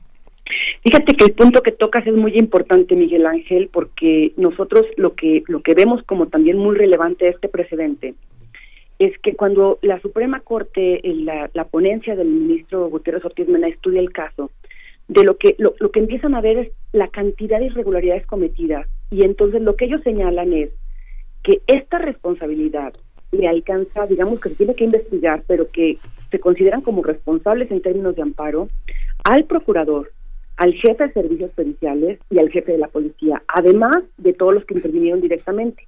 Y deja abierta la puerta para que se puedan iniciar investigaciones administrativas y, si es el caso, penales por estas irregularidades. Este es un mensaje contundente para las procuradurías y para la fiscalía. ¿Qué quiere decir? Si no investigan, ya ven que a veces ellos lo que tratan es de que el caso, librarse del caso y que llegue al juez y ya no es mi culpa, ¿no? Ya, lo que se hizo, hecho está, ¿no? Pero aquí el mensaje de que da la Corte es, si tú no haces bien tu trabajo, si tú no investigas, y si estos casos no los investigas con perspectiva de género, se te puede regresar para que se vuelva a investigar, pero se te regresa con una consecuencia, investigación por responsabilidad penal y administrativa. El mensaje que se da para la Procuración de Justicia es fuertísimo, y para las víctimas también es muy positivo en el sentido de que tienen más herramientas para, eh, en cualquier caso, no solamente feminicidio, para exigir este, investigaciones efectivas. Claro, que con los precedentes que ya tiene la Corte en este sentido, ¿qué, ¿qué se espera para el día de hoy, Ana Lorena Delgadillo? Mira, pues lo que esperaríamos nosotros es que el proyecto que presentó el ministro Gutiérrez Ortiz Mena, que fue trabajado eh, por, por eh, por la ponencia del ministro Gutiérrez Ortiz Mena es que se vote en sentido positivo. O sea, que los ministros avalen y voten este proyecto, que no le hagan modificaciones. Ya es mucho tiempo el que se esperó para que se tuviera esta sentencia y consideramos que de votarse de manera unánime, la Corte estaría mandando un mensaje contundente de que la violencia feminicida se tiene que prevenir, investigar. También manda un mensaje a la sociedad de que este tipo de hechos no se pueden cometer, es decir, que, se, que no se puede cometer violencia contra las mujeres. Así es, pues de esa relevancia esto que ocurrirá hoy en la Suprema Corte de Justicia y que ustedes desde la Fundación para la Justicia y el Estado Democrático pues han estado eh, siguiendo. Eh, ¿dónde, ¿Dónde podemos enterarnos de cómo, cómo va el día de hoy esta discusión en la Corte? Mira, pues para quien nos guste seguir en el Twitter de la Fundación es arroba F de Fernando, J de Juan, E de Eva y doble D de dedo. este, en nuestro Twitter nos pueden estar siguiendo, en la página de, de Facebook también, que es la página de fundacionjusticia.org. Este, directamente ahí estaremos reportando todo lo que está sucediendo el día de hoy. Muy bien. Y por supuesto que quienes deseen acompañarnos el día de hoy a la Suprema Corte, la sesión es pública, empezaría a las 11 de la mañana y ahí veríamos cómo sería la votación.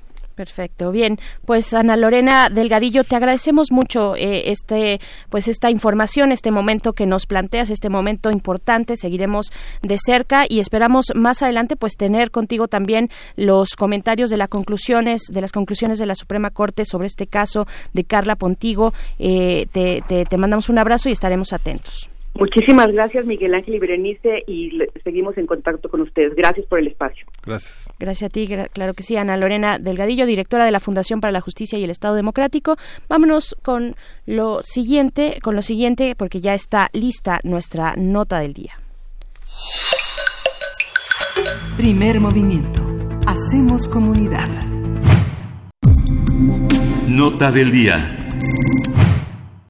Con 46 votos a favor, 67 en contra y 9 abstenciones, el Senado de la República rechazó una moción de procedimiento presentada por Ricardo Monreal, presidente de la Junta de Coordinación Política de la Cámara Alta, para reponer el proceso de la tercera votación en la que fue elegida Rosario Piedra Ibarra como titular de la Comisión Nacional de Derechos Humanos. La intención de Monreal era disipar dudas y eliminar la desconfianza generada durante el proceso y los resultados de la, de la elección de la titular a la Comisión Nacional de Derechos Humanos. La mañana de ayer, el coordinador de, de Morena anunció que las diferentes bancadas habían acordado reponer el proceso. Sin embargo, durante el debate en el Pleno, la propuesta fue rechazada por la mayoría de Morena.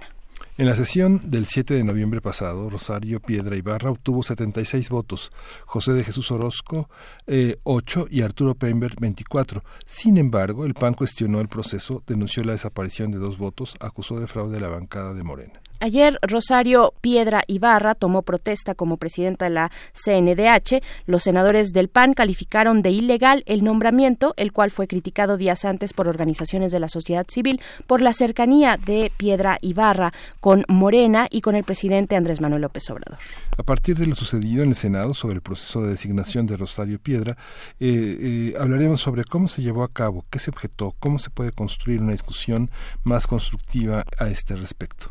Nos acompaña para ello en la línea de primer movimiento Edgar Cortés, quien es defensor de derechos humanos, licenciado en Derecho, Filosofía y Ciencias Sociales, investigador del Instituto Mexicano de Derechos Humanos y Democracia. Y te damos la bienvenida, Edgar Cortés. Muy buenos días. Buenos días, Berenice, y buenos días, Miguel Ángel, y también buenos días al auditorio. Gracias, eh, Edgar. Pues, ¿cómo, ¿cómo leer este momento, este proceso de designación de un, eh, para un nombramiento tan importante como la, la titularidad, la ombudsperson ahora de la Comisión Nacional de Derechos Humanos? Pues yo diría que tiene dos elementos. Creo que uno es, ya un poco ahora ustedes reseñaban la parte final del proceso, un proceso desafortunadamente de mala calidad que se fue deteriorando, que tuvo distintos momentos. Uno importante fue cuando se presentó esta terna eh, con estos tres candi- dos candidatos y una candidata, pues era una terna que no provenía del proceso de las comisiones de derechos humanos y de justicia que habían hecho las entrevistas, que habían acordado una serie de criterios para evaluar a los y las candidatas, sino una propuesta que viene de la Junta de Coordinación Política, es decir, no se genera con base en la calificación, en la idoneidad de los candidatos y candidatas, sino por la negociación política. Segundo momento, la elección de la semana pasada, que fue cuestionada sobre si se cumplía el requisito que marca la Constitución de que quien sea nombrado titular de la CNDH tenga dos terceras partes de los votos de los senadores y senadoras participantes. Había todas las dudas, en la polémica. Y bueno, finalmente ayer, donde se plantea la posibilidad de la reposición, se rechaza. Y bueno, pues yo creo que hay un proceso de muy mala calidad que tiene como consecuencia pues una toma de protesta ayer de la nueva titular de la CNDH en medio de los gritos, los jaloneos, que creo que lo que habla es de alguien que llega, y este es el segundo resultado, pues yo diría muy poco avalada por un proceso que le dé legitimidad, que la permita llegar fortalecida al frente de la institución, y creo que este es otro elemento, yo digo, que lastima a la persona, pero que lastima también a la institución. La discusión era, la, la, discusión que vimos ayer era este sobre un sobre y un papel en blanco. Este, ¿eso es alterar el proceso? Mira, lo que pasa es que básicamente el, el, el, punto de la discusión estaba en si finalmente se, la cantidad de votos que había recibido Rosario Piedra Ibarra completaba los las dos terceras partes, ¿no? Y esto dependía pues de cuál era el número sobre el que se hace el, el cálculo y bueno, estaba esa discusión de si esos votos entraban en la contabilidad o no. Ahí hay un debate de interpretación, pero en el en el fondo lo que se levantó es una duda de si realmente había habido una pulcritud en el proceso realizado por los senadores y senadoras y creo que no porque pues está toda esta polémica y todas estas sospechas de que pudo haber una serie de errores. Dentro de toda esta polémica que pudimos ver Edgar Cortés eh, durante los últimos días, son polémicas y críticas eh, que van y señalamientos que van en distintas direcciones. Miguel Ángel menciona este de las dos boletas en blanco, si queremos llamarles así, podemos llamar el sobre y, y la hoja en blanco que fueron depositadas también, que no se contaron finalmente, pero, ¿cuál es para ti la prioridad de los señalamientos? ¿Dónde tendríamos que enfocar la atención? Porque hay mucho ruido también. Ya. Ah, ajá, ¿qué, ¿qué, nos puedes decir de esto? Yo, yo donde la, pondría básicamente es en el tema de la idoneidad. ¿Cómo evaluamos en primer lugar si la persona que se propone para, o que se elige para ser titular es la más cualificada? Y en ese sentido vale señalar que cuando arrancó el proceso y estaba elaborándose la convocatoria, hubo un diálogo entre senadores y un grupo de organizaciones eh, de derechos humanos y se les plantearon una serie de criterios para evaluar a los candidatos. Su trayectoria, que no tuvieran eh, conflicto de intereses, que tuvieran realmente una autonomía. Diez, más o menos, eran diez criterios. Los senadores y senadoras aceptaron esos criterios y la convocatoria dice que van a ser, o, eh, serían obligatorios para evaluar a los candidatos y hacer una prelación. O sea, con esos criterios, cuál era el mejor y cuál era el menos bueno, digamos, ¿no? Del 1 al 57, ¿no? El tema es que esos criterios, aunque en la convocatoria se dice que son obligatorios, nunca vimos cuál fue ese ejercicio hecho por los senadores y senadoras luego de las entrevistas y de la investigación que tenían que hacer, que nos dijeran por estas razones, por estos elementos, por estas informaciones, por estas valoraciones, estos son los mejores. O sea, yo digo, no existe una sola explicación de por qué hoy la eh, Rosario Piedra Ibarra eh, eh, fue la mejor candidata. No hay una explicación objetiva, sustentada, lo que lleva a la conclusión de que otra vez lo que predominó fue la negociación política y no la elección del mejor perfil, perfil para el cargo. Y eso creo que es lo lamentable. Y están todos estos asuntos y los procedimientos y los votos. Es parte del proceso, pero creo que el centro es este colocar al frente de una institución que protege los derechos de los ciudadanos, que tiene que vigilar a las instituciones de, gobierno, eh, en donde hoy está la duda de si realmente se eligió a la mejor persona.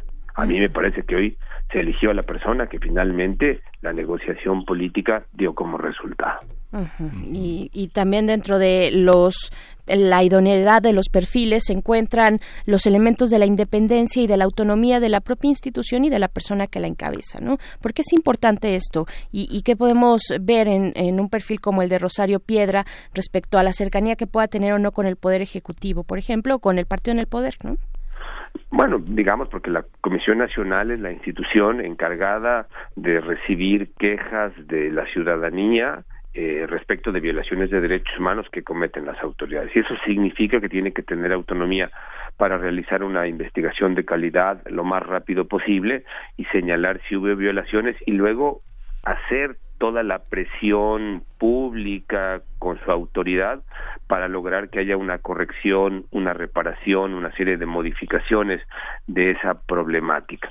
Esto significa una persona, pero una institución que pues siempre tiene que tener muy bien fundamentado lo que determina y luego tener como la habilidad para lograr que eh, difundir eso que esa problemática y generar las posibles alternativas de solución supone una clara distancia de la de la autoridad para hacerle frente, pero no significa aislamiento, porque al mismo tiempo tiene que tener la capacidad de generar las eh, posibles alternativas o soluciones. Por eso es, eso es muy importante.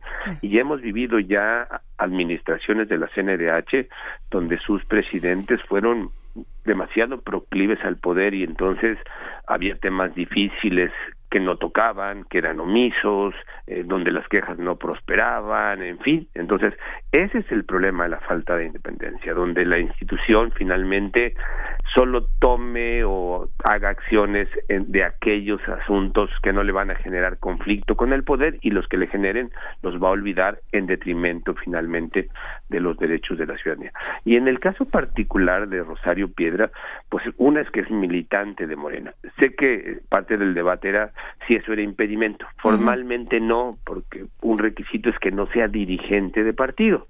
Pero el tema es que ella es militante de Morena, mucha de la su actuación como militante la muestra como una clara y abierta defensora del gobierno del presidente, lo cual creo que pone una fuerte duda de si realmente va a tener ella en lo personal la autonomía que se requiere frente a este gobierno y si va a lograr permear eso dentro de la institución o más bien pues lo que va a hacer es una eh, titular de la CNDH otra vez que va a actuar en función de pues mantener o preservar su buena relación con el gobierno.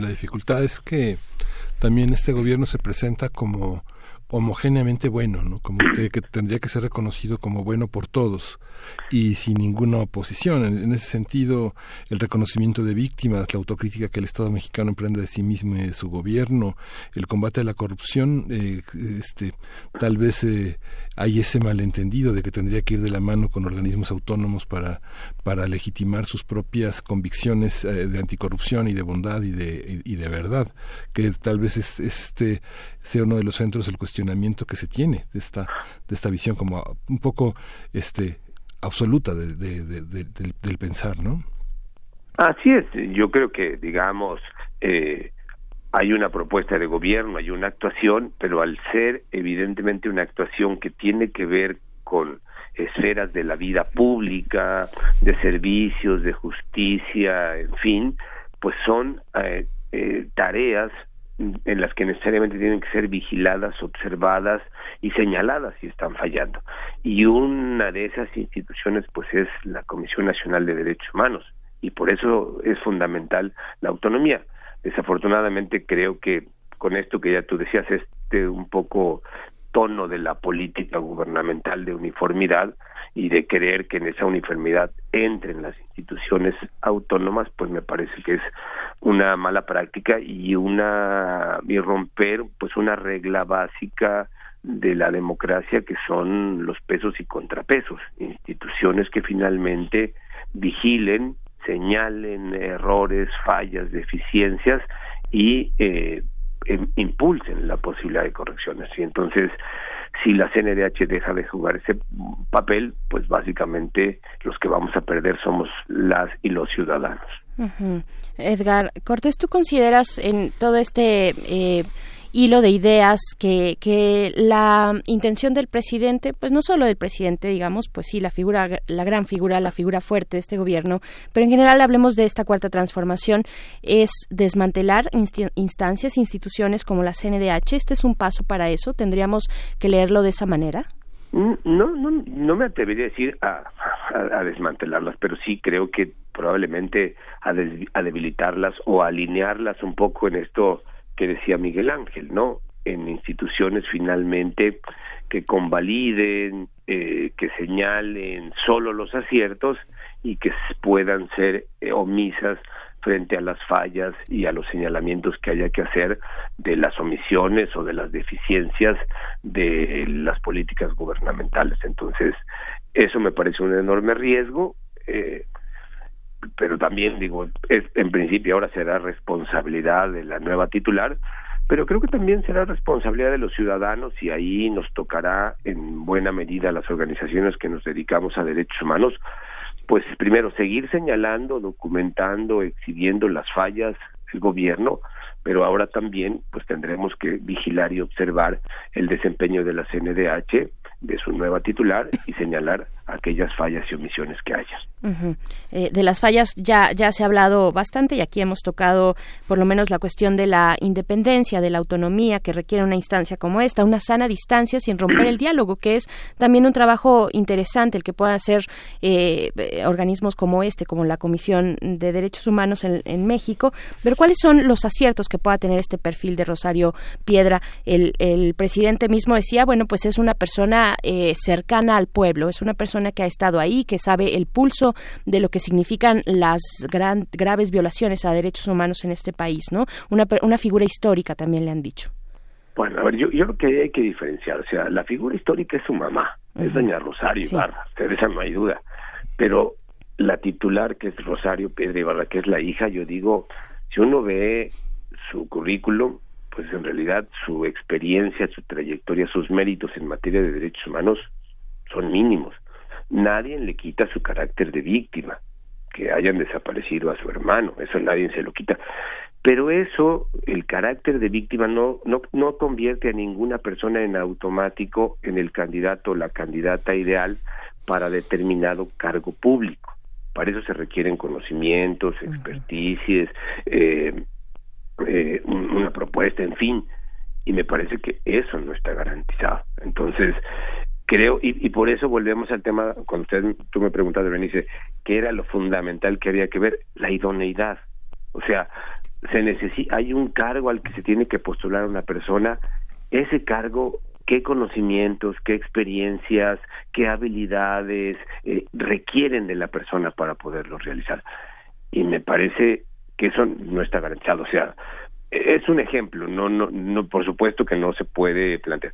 Pero ayer en primeras entrevistas que le hacían a la nueva titular de la CNDH y le preguntaban sobre el tema del riesgo para los periodistas y los asesinatos, ella decía que no sabía del tema.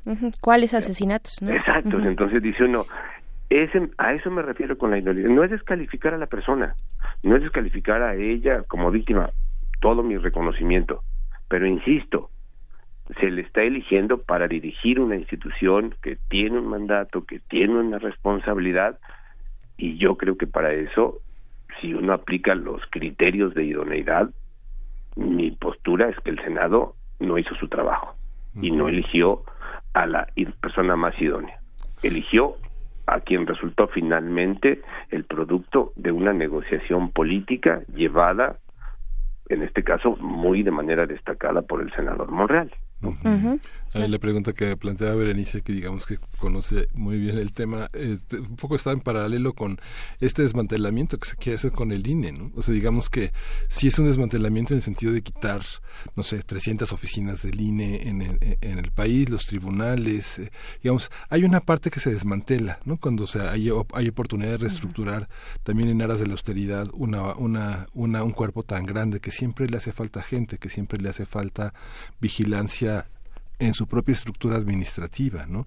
No, no tener, el ombudsperson no tendría que tener tampoco todo el poder sobre la institución para para, para administrarla a, su antojo, ¿no? Tendría que haber una, una especie de vigilancia eh, transeccional continua, ¿no? Como lo hay con los consejeros en los organismos autónomos, ¿no? Así, y, y, también Edgar Cortés, y es que ah, por acá nos ponen también eh, una idea interesante eh, que la compartimos contigo, porque pareciera que una lectura puede ser que este gobierno ya no ya no necesita ser vigilado, ya no necesita quien lo vigile, ya no necesita esos contrapesos porque es un gobierno eh, que se va a dirigir con rectitud, que no va a cometer graves violaciones a derechos humanos como lo hemos visto en sexenios pasados, que ya no necesita de estos contrapesos y estos controles y que por eso es casi un derroche o un desperdicio de recursos dirigir ahora que se está concentrando todo en los programas sociales, por ejemplo, por poner un ejemplo, eh, dirigirlo hacia hacia organismos autónomos que ya no tienen, que además han tenido salarios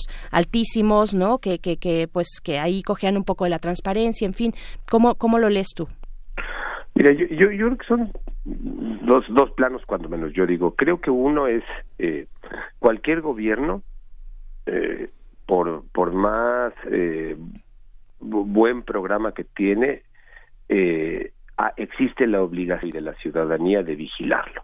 O sea, no existe a priori un gobierno perfecto, ¿no?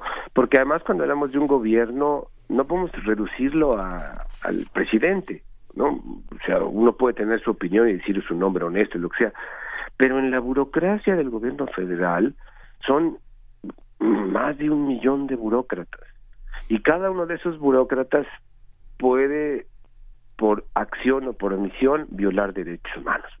Y esa digamos, rectitud que discursivamente pone el presidente no se traslada en automático a esos mm, más de un millón de funcionarios y funcionarias.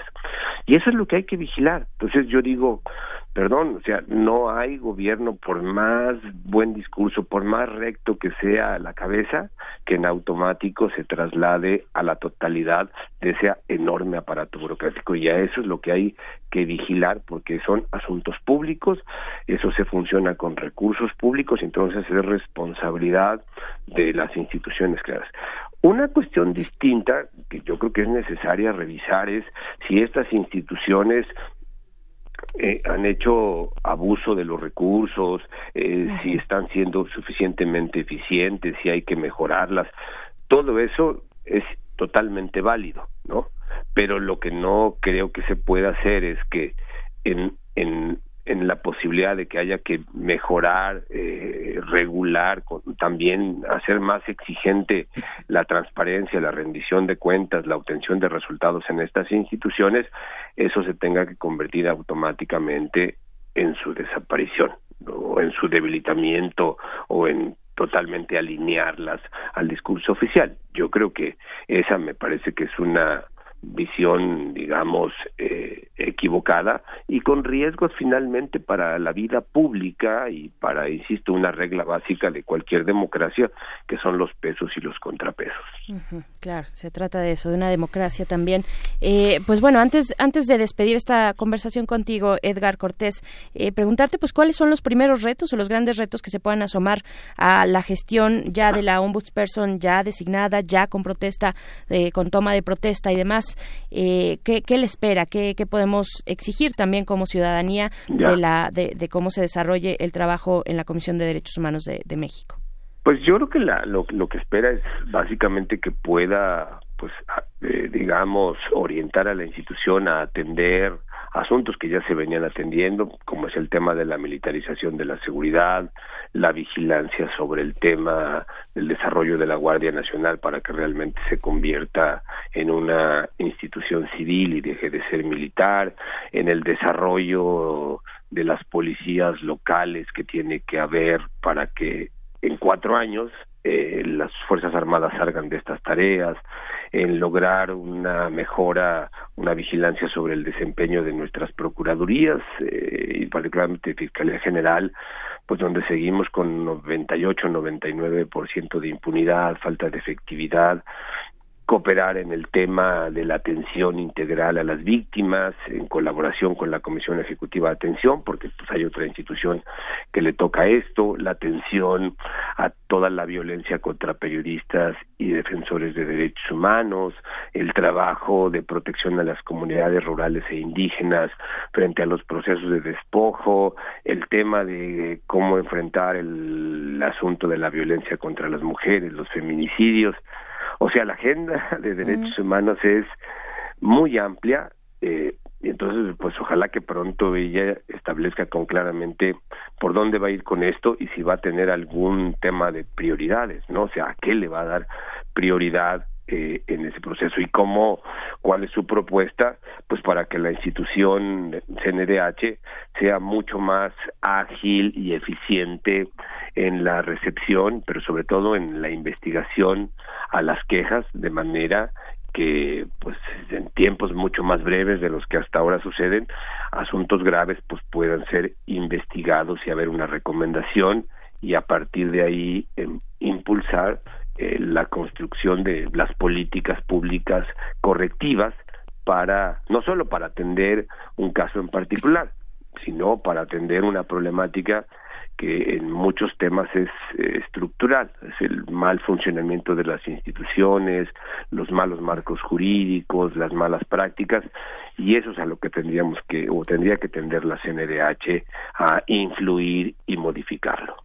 Claro, pues, pues vamos viendo porque esto eh, pues apenas es un capítulo muy importante, muy simbólico también, eh, en mi opinión, eh, pero, pero ya se están interponiendo recursos para que esto se pueda librar por la vía judicial, el senador Emilio Álvarez y Casa, la bancada panista también, para que pues esto, esto se, se revise de nuevo y sea parte, sea el Poder Judicial el que lo haga, ¿no?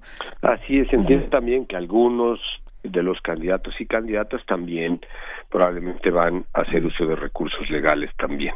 Bien, y también pues las organizaciones de la sociedad civil que han estado ahí muy atentas y, criticando también, este, en algún momento participando y después también criticando con este viraje que ha tomado la designación del ombudsperson de la Comisión Nacional de Derechos Humanos, Edgar Cortés. Te agradecemos mucho esta conversación eh, para el público de Primer Movimiento.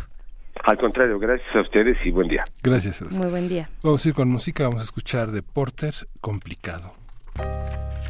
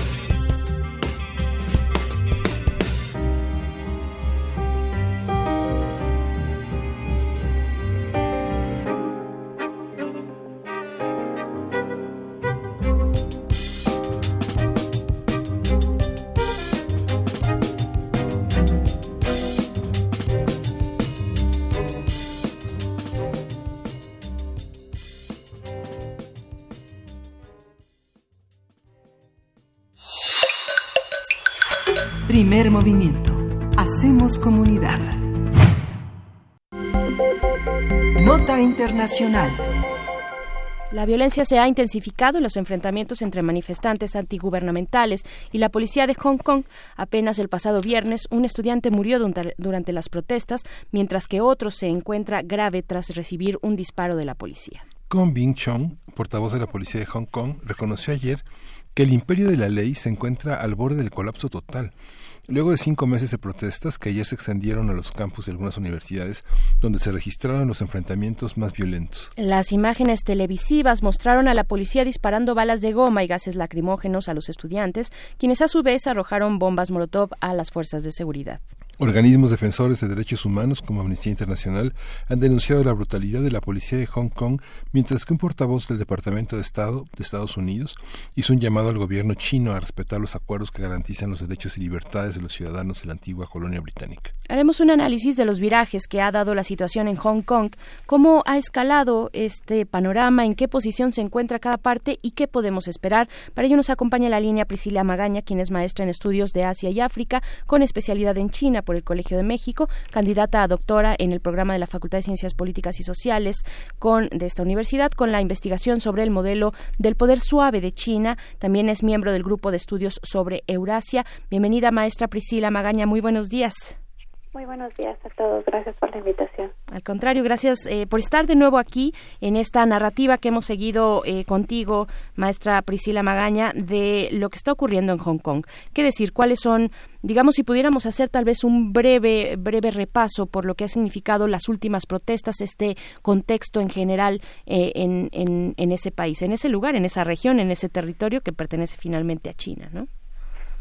Bueno, hemos comentado a lo largo del programa que Hong Kong es una zona geoestratégica de gran importancia para lo que hoy es China, para la hoy super eh, la segunda economía mundial. Sin Hong Kong, China no hubiera podido tener este desarrollo capitalista. Es la ventana, es la puerta, es el puerto principal en donde el comercio internacional se conecta con este lado del mundo, el Pacífico sobre todo.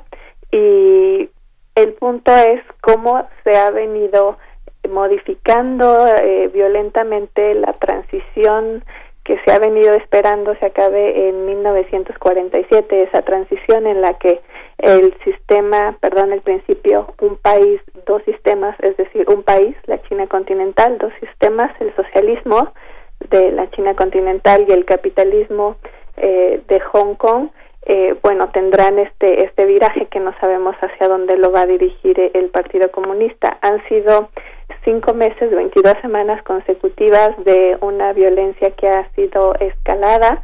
Eh, como ustedes ya lo comentaron en la cápsula de inicio, la violencia de la policía cada vez es, es mayor para contener las manifestaciones de los estudiantes y diversos sectores de la sociedad y bueno, se, también debe entenderse en el contexto geopolítico de la guerra comercial con Estados Unidos, los efectos que tiene eh, la presión que ha hecho el Reino Unido y otros actores como el Congreso de Estados Unidos para eh, alimentar estas manifestaciones en Hong Kong. Y quiero ser muy clara, alimentar en el sentido de que han sido reconocidos eh, miembros de los manifestantes como Joshua Wong han sido recibidos en el Congreso de Estados Unidos, por, por ejemplo, en la Universidad de Oxford, como eh, un símbolo de la lucha democrática en Hong Kong. Entonces, a grandes rasgos, nosotros vemos en este punto de, del globo una pugna por eh, cambiar el sistema político, uno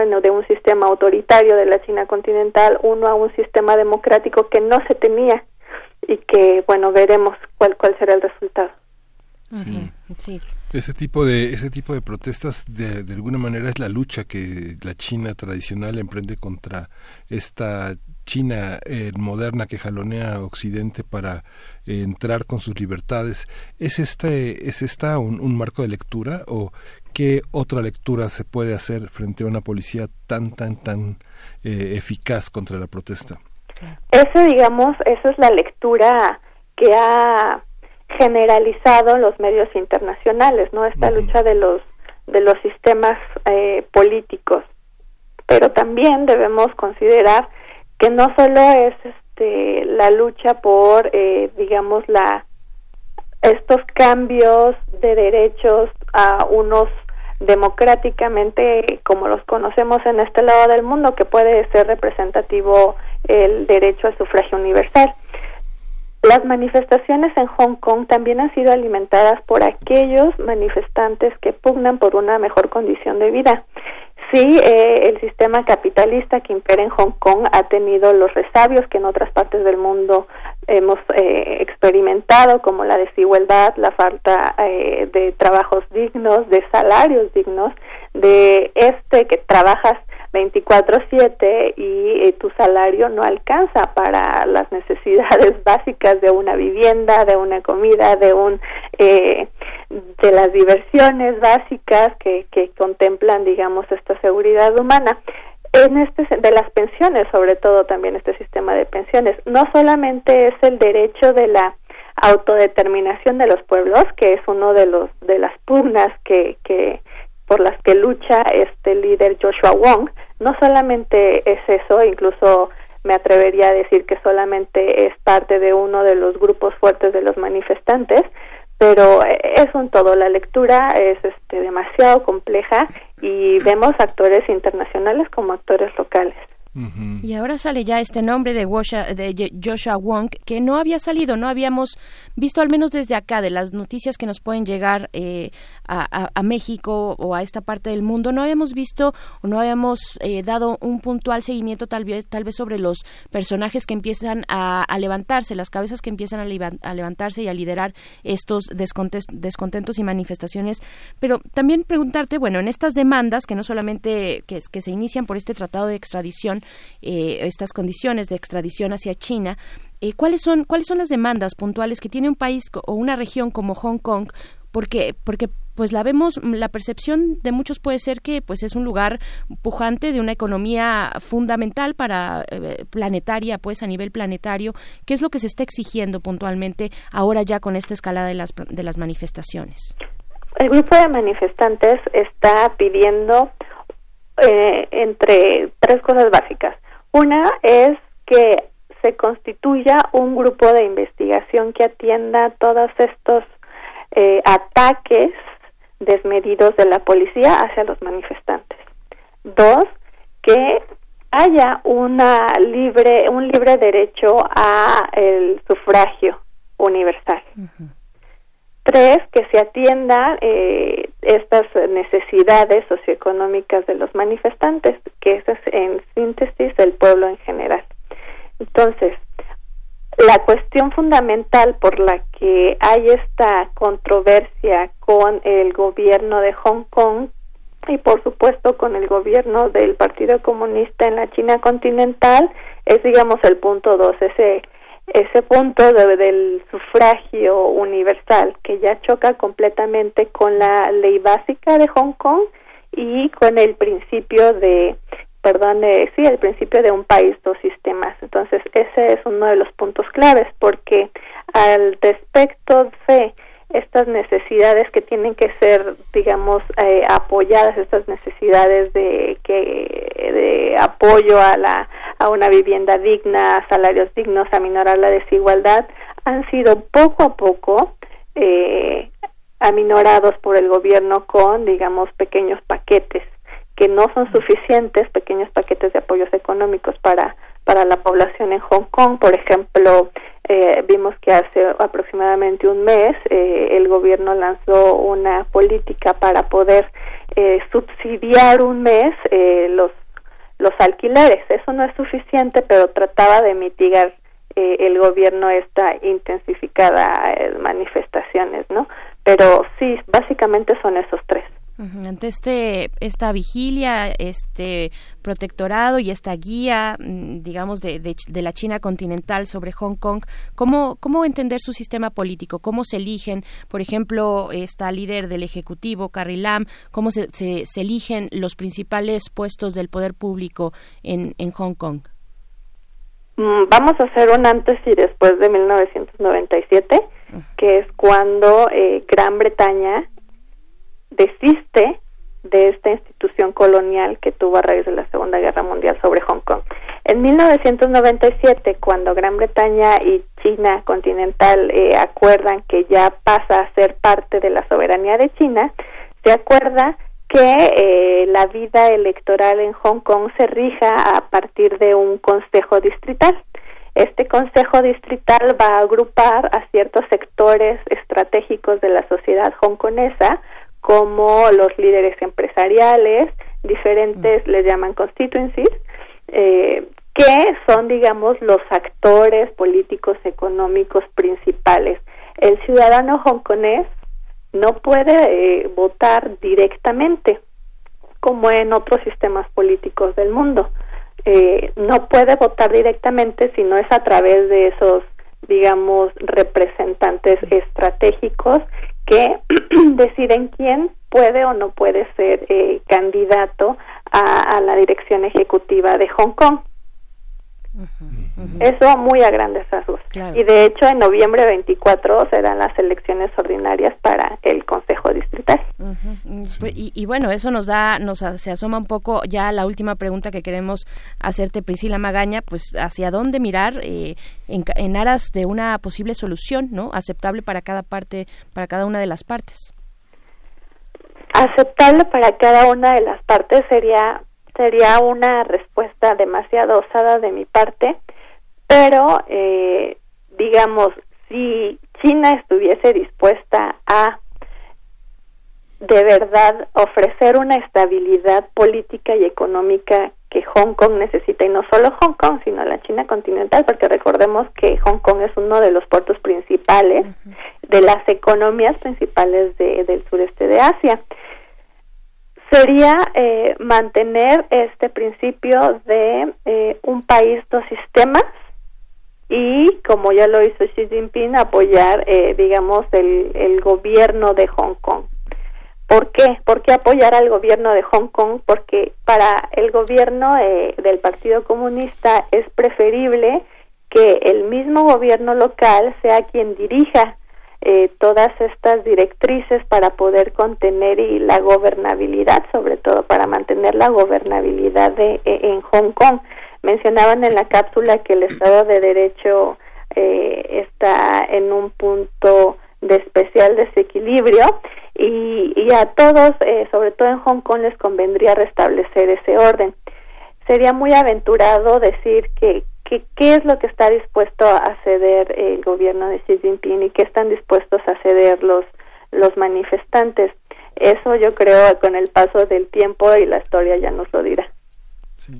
Fíjate, fíjate este, Priscila, que eh, ahora que comentas todo eso, que das luz sobre una visión distinta, yo recuerdo que muchas de las lecturas según, según mi criterio, entonces, para entender el tema de, eh, de, Tiananmen, de las protestas en China, venían, no sé, de, escritores como Linda Lee, de Jeremy Harding, que estuvieron muy cerca, gente que escribía que eran editores del London Review of Books o de The New Statesman.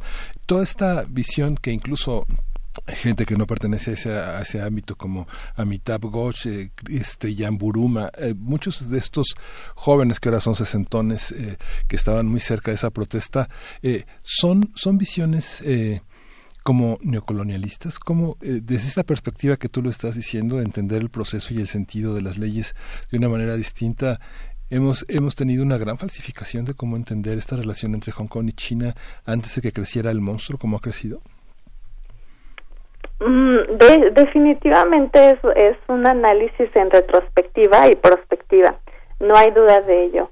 Eh, haciendo alusión a, la cuestión de Taiwán, perdón, de, de, de Tiananmen, algo que definitivamente al gobierno de Xi Jinping no le conviene es precisamente intervenir directamente, que la figura de el eh, del mandatario chino entre para, digamos, eh, o contener o, eh, o parar completamente las manifestaciones. A eso me refiero que con que el gobierno de Xi Jinping prefiere que, manten, que se mantenga el gobierno de Carrie Lam. Comentábamos en el programa pasado que hubo una presencia militar en, en la costa continental de China, en Shenzhen, y bueno, simplemente era, era digamos, un, un, un mensaje no tan subliminal, pero el hecho es que es casi imposible que China mande este tipo de, de, armamento militar a Hong Kong, precisamente porque la memoria histórica de la comunidad internacional nos dirigiría directamente a eventos como los de Tiananmen. Entonces, sí, en este sentido, eh, eh, la complejidad aumenta eh, para, para la China continental, porque precisamente tenemos la memoria histórica y tenemos el, el contexto de la guerra comercial que aparentemente va en un equilibrio medio tácito, entonces la Carta de Hong Kong es, es importante para, para el gobierno de Xi Jinping. Por supuesto. Y su imagen, sobre todo, su imagen internacional. Claro, claro, por supuesto que vaya que se han eh, ocupado en esa imagen de poderío, de, de, pues y que y que efectivamente lo tienen, pero que les ha interesado mucho en esta cuestión que además tú tú manejas muy bien, que es el poder el poder suave, ¿no? Eh, en esta penetración que pueda tener hacia lo que llamamos erróneamente, pero lo que llamamos Occidente o esa idea de este lado del mundo. Eh, Priscila Magaña, pues te agradecemos te agradecemos mucho esta conversación. Seguiremos de cerca lo que pasa en Hong Kong, como lo hemos hecho, si estás de acuerdo más adelante. Claro que sí, será un placer. Gracias, gracias Priscila Magaña. Eh, pues ahí está. Eh, pues qué, qué complicado, qué complicado también por aquella parte del mundo. Eh, pues estamos ya a punto de despedir, Miguel Ángel, esta hora son las 8 con 57 minutos. Sí, y, y, justo ayer, Berenice, veíamos, ayer que revisábamos las planas internacionales, veíamos la gran foto que publicó el New York Times este un hombre solitario frente a las a las llamas, ¿no? Recordando tienen un hombre solitario frente al tanque, ¿no? Frente al tanque. Así es esa imagen eh, que pues que le dio la vuelta al mundo y a los imaginarios no solamente de, de, esa generación, sino de generaciones posteriores. Yo creo que es una imagen que no no se olvida. Eh, pues bueno, vamos vámonos ahora sí, nos despedimos de la radio Nicolaita. Muchas gracias por sintonizar. Nosotros seguimos aquí en el 96.1 de FM, son las 8 con 58 minutos de este miércoles 13 de noviembre por cierto, el día del cumpleaños del presidente, hoy 13 de noviembre, que cumple 66 años, cumple. Nació en el 53 sí, en el 53, allá en Macuspana, en una pequeña población que se llama Tepetitán, Macuspana en Tabasco, 66 años cumple el presidente de México. Vamos al corte. Queremos escucharte. Llámanos al 55 36 43 39 y al 55 36 89 89. Primer movimiento. Hacemos comunidad. La lucha por la equidad de género se consigue por varios frentes, desde las ideas y denuncias del feminismo hasta la deconstrucción de la masculinidad. Entre hombres, México un espacio radiofónico para cuestionar la imagen que tenemos acerca de lo que consideramos masculino. De lunes a viernes a las 6.50 horas, retransmisión a las 15 horas por el 860 de AM y a las 6.30 horas con retransmisión a las 17 horas por el 96.1 de FM. Para poder corregir, primero hay que reconocer. Radio UNAM Experiencia sonora.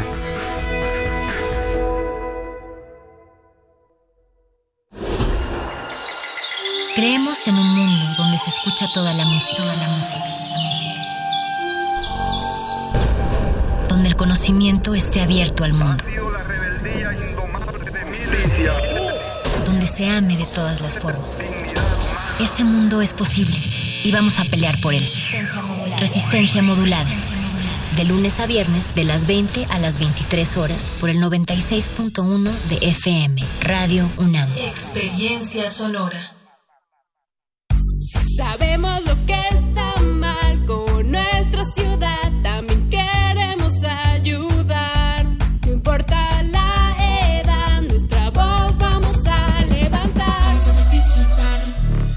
Tú también quieres ser escuchado, participa este 10 de noviembre en la consulta para niñas, niños y adolescentes. Cuéntanos cuál es el principal problema del lugar donde vives. Para más información, consulta www.ism.mx. Instituto Electoral, Ciudad de México. El castillo de Barba Azul, de Bartok. La hija de Rapacini, de Catán. Dido y Eneas, de Purcell. El cimarrón de Gense y Romeo y Julieta de Berlioz. Ahora podrás ver por el canal de los universitarios estas cinco espectaculares producciones de la UNAM. No te pierdas la temporada de estrenos de ópera todos los viernes de noviembre a las 15.30 horas. Por la señal de TV UNAM. Síguenos también por tv.unam.mx y por nuestras redes sociales.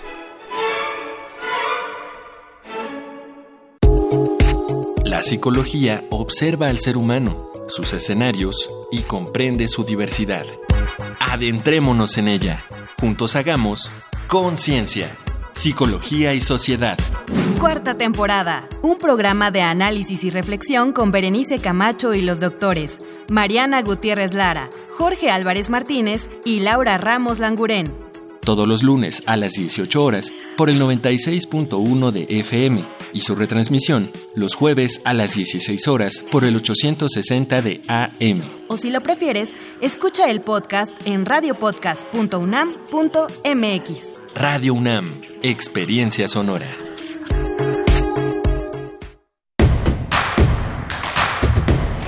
Encuentra la música de primer movimiento día a día en el Spotify de Radio UNAM y agréganos a tus favoritos.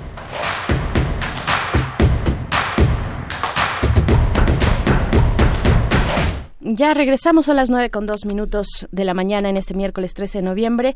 Eh, iniciamos nuestra tercera hora de primer movimiento. Estamos en cabina, Miguel Ángel Quemain. Hola, ¿cómo estás? Hola, Berenice Camacho, buenos días. Buenos días a todos nuestros radioescuchas. Tuvimos una, una hora muy interesante. Bueno, abrimos la segunda hora con un caso eh, conmovedor que hoy entra la Suprema Corte de Justicia, el caso del feminicidio de Carla Pontigo, con el comentario de la Lorena Delgadillo, eh, directora de Fundación para la Justicia y el Estado Democrático, y nos da pie para invitar hoy, hoy justamente se abre eh, esta consulta que que la UNAM comparte, eh, la UNAM comparte la indignación de las universitarias ante los casos de violencia de género que ocurren en las instalaciones de nuestra casa de estudios y convoca a la comunidad universitaria particularmente las mujeres, a que expresen sus propuestas para mejorar los mecanismos institucionales encaminados a erradicar ese tipo de conductas.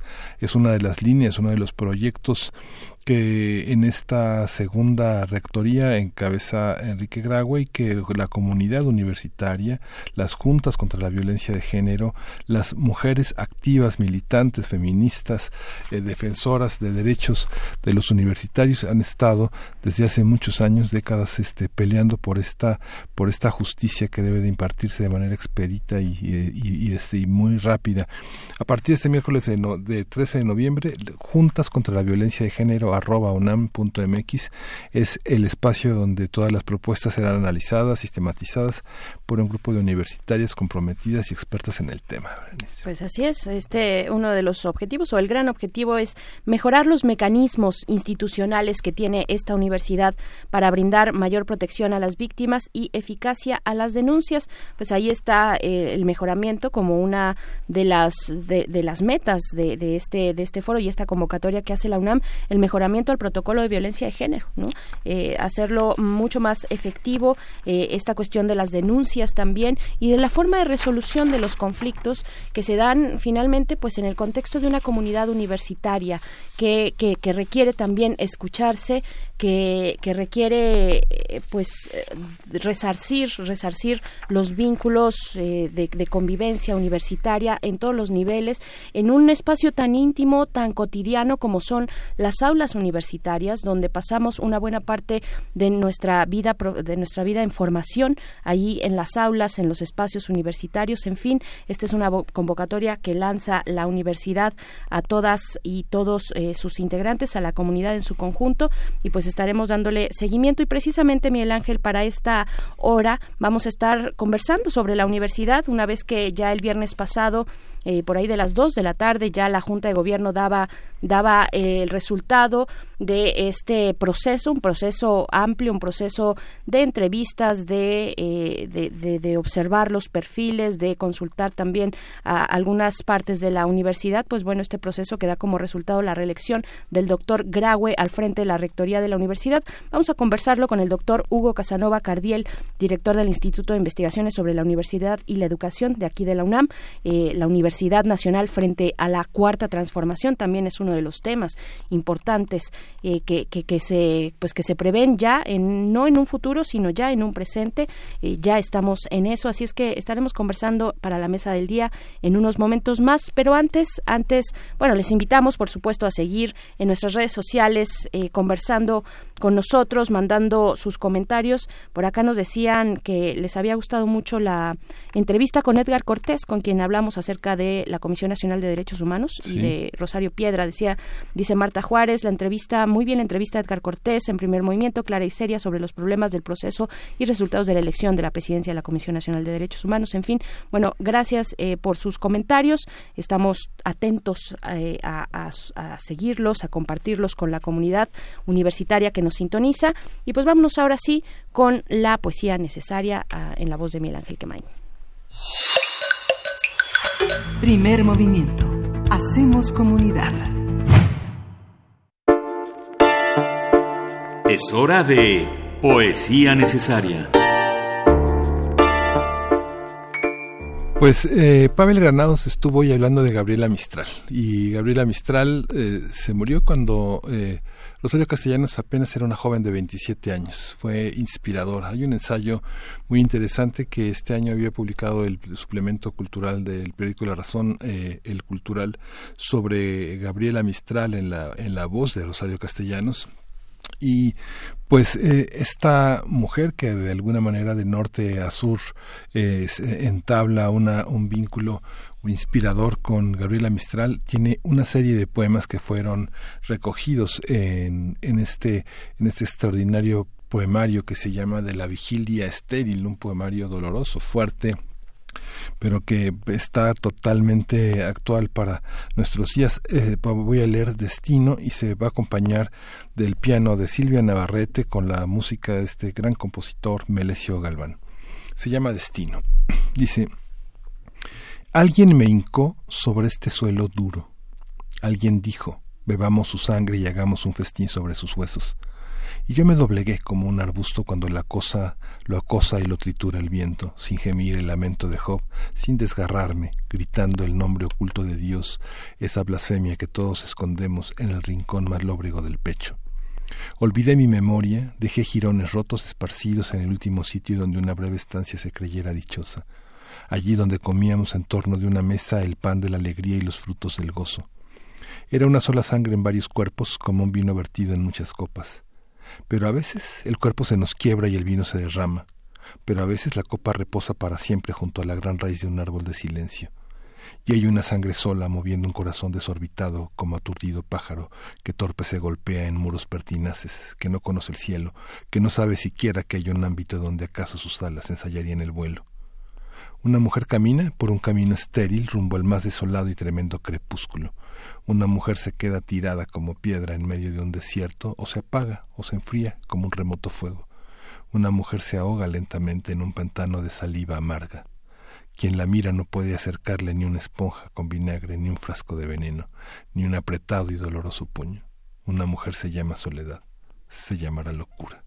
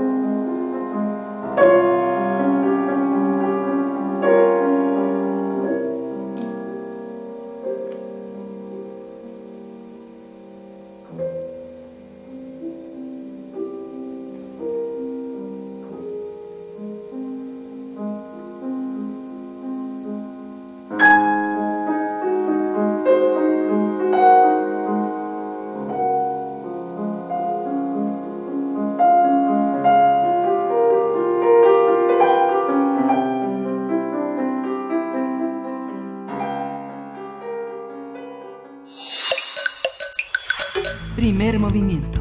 Hacemos comunidad. La mesa del día. El pasado viernes, los integrantes de la Junta de Gobierno de la UNAM dieron a conocer el acuerdo para asignar al doctor Enrique Graue Vigers como titular de la Rectoría de la Universidad Nacional Autónoma de México para el periodo 2019-2023. Para la designación, los 15 integrantes de la Junta de Gobierno tomaron en cuenta la calidad y viabilidad académica e institucional del programa presentado por cada uno de los tres aspirantes, así como las perspectivas de renovación, desarrollo y vinculación de la UNAM dentro del contexto nacional e internacional. También se valoraron la trayectoria profesional, académica, administrativa y de gestión, así como su capacidad de diálogo con los diversos sectores de la comunidad, su conocimiento de la institución y sus posibilidades de desarrollo. La Junta de Gobierno determinó que el doctor Graue fue quien mejor cumple con las características para enfrentar los desafíos y aprovechar las potencialidades de la UNAM ante la actual coyuntura de la universidad y del país. A partir de la reelección de Enrique Graue como rector durante el resto del sexenio de Andrés Manuel López Obrador, vamos a hablar sobre el papel de la universidad como entidad política, así como los retos que va a enfrentar en los próximos años y las medidas que pueden tomarse para contribuir al bienestar del país. Para ello nos acompaña el doctor Hugo Casanova Cardiel, quien es doctor en Filosofía y Ciencias de la, de la Educación por la Universidad de Barcelona, es profesor de Pedagogía en la Facultad de Filosofía y Letras y director del Instituto de Investigaciones sobre la Universidad y la Educación, el ISUE por sus siglas. Sus principales líneas de investigación son Política y Gobierno de la Universidad, Historia Contemporánea de la UNAM y Política Educativa en México. Le damos la bienvenida, doctor Hugo Casanova Cardiel. Muy buenos días. Eh, buenos días. Buenos días, que gracias por la convocatoria. Gracias, al contrario, doctor Hugo. Pues, ¿cómo iniciar con, con esta, esta conversación, con esta decisión de la Junta de Gobierno de dar un nuevo mandato, de refrendar esta confianza sobre el doctor Graue? ¿Cuáles son, eh, digamos, el contexto en el que se da esta, esta designación, esta ya decisión de la Junta de Gobierno? Bueno, en primer lugar, me parece una decisión afortunada de la Junta de Gobierno es una decisión en la que se han eh, contrastado una serie de atributos de los contendientes y donde se ha puesto de manifiesto eh, la, la, variedad de, de, cuestiones que concentra el rector Graue y su capacidad para estar al frente de la institución por cuatro años más. Eh, el contexto es, es muy importante para la Universidad Nacional. Estamos eh, casi cerrando el primer año de un nuevo gobierno, de una nueva alternancia en México. El país vive una serie de retos muy importantes. La educación se refrenda como un tema crucial para el desarrollo de nuestra de nuestro país para atender las necesidades de la sociedad. Y la Universidad Nacional tiene un enorme reto ante eh, ante el futuro inmediato. Eh, la Universidad Nacional tiene que dar la cara ante importantes problemas de, de orden eh, educativo y de orden social. Y me parece que este, este sería de la manera de tres pinceladas el contexto que, que hoy tenemos. En los ejes son 118 páginas en, las que el proyecto del doctor Graue se, se desarrolla. ¿Cuáles considera usted, digamos, si uno piensa como en seis ejes eh, importantes, la participación universitaria en la vida política de la universidad? ¿Cómo lo vislumbra? Digamos, fue una elección en el que ha sido una, una, elección de rector en el que eh, hubo muchos movimientos periféricos eh, alrededor de ella, muchas facultades en paro, incluso la, la, parte de los eh, CCHs con, con, con, temas problemáticos. ¿Cómo conducir la participación universitaria dentro de una vida eh, sin censura, de diálogo, de consenso, en el marco de una, de una algidez tan intensa como la que se vive en el país y la, y la, y la crisis universitaria en lugares donde tiene presencia la UNAM en el país?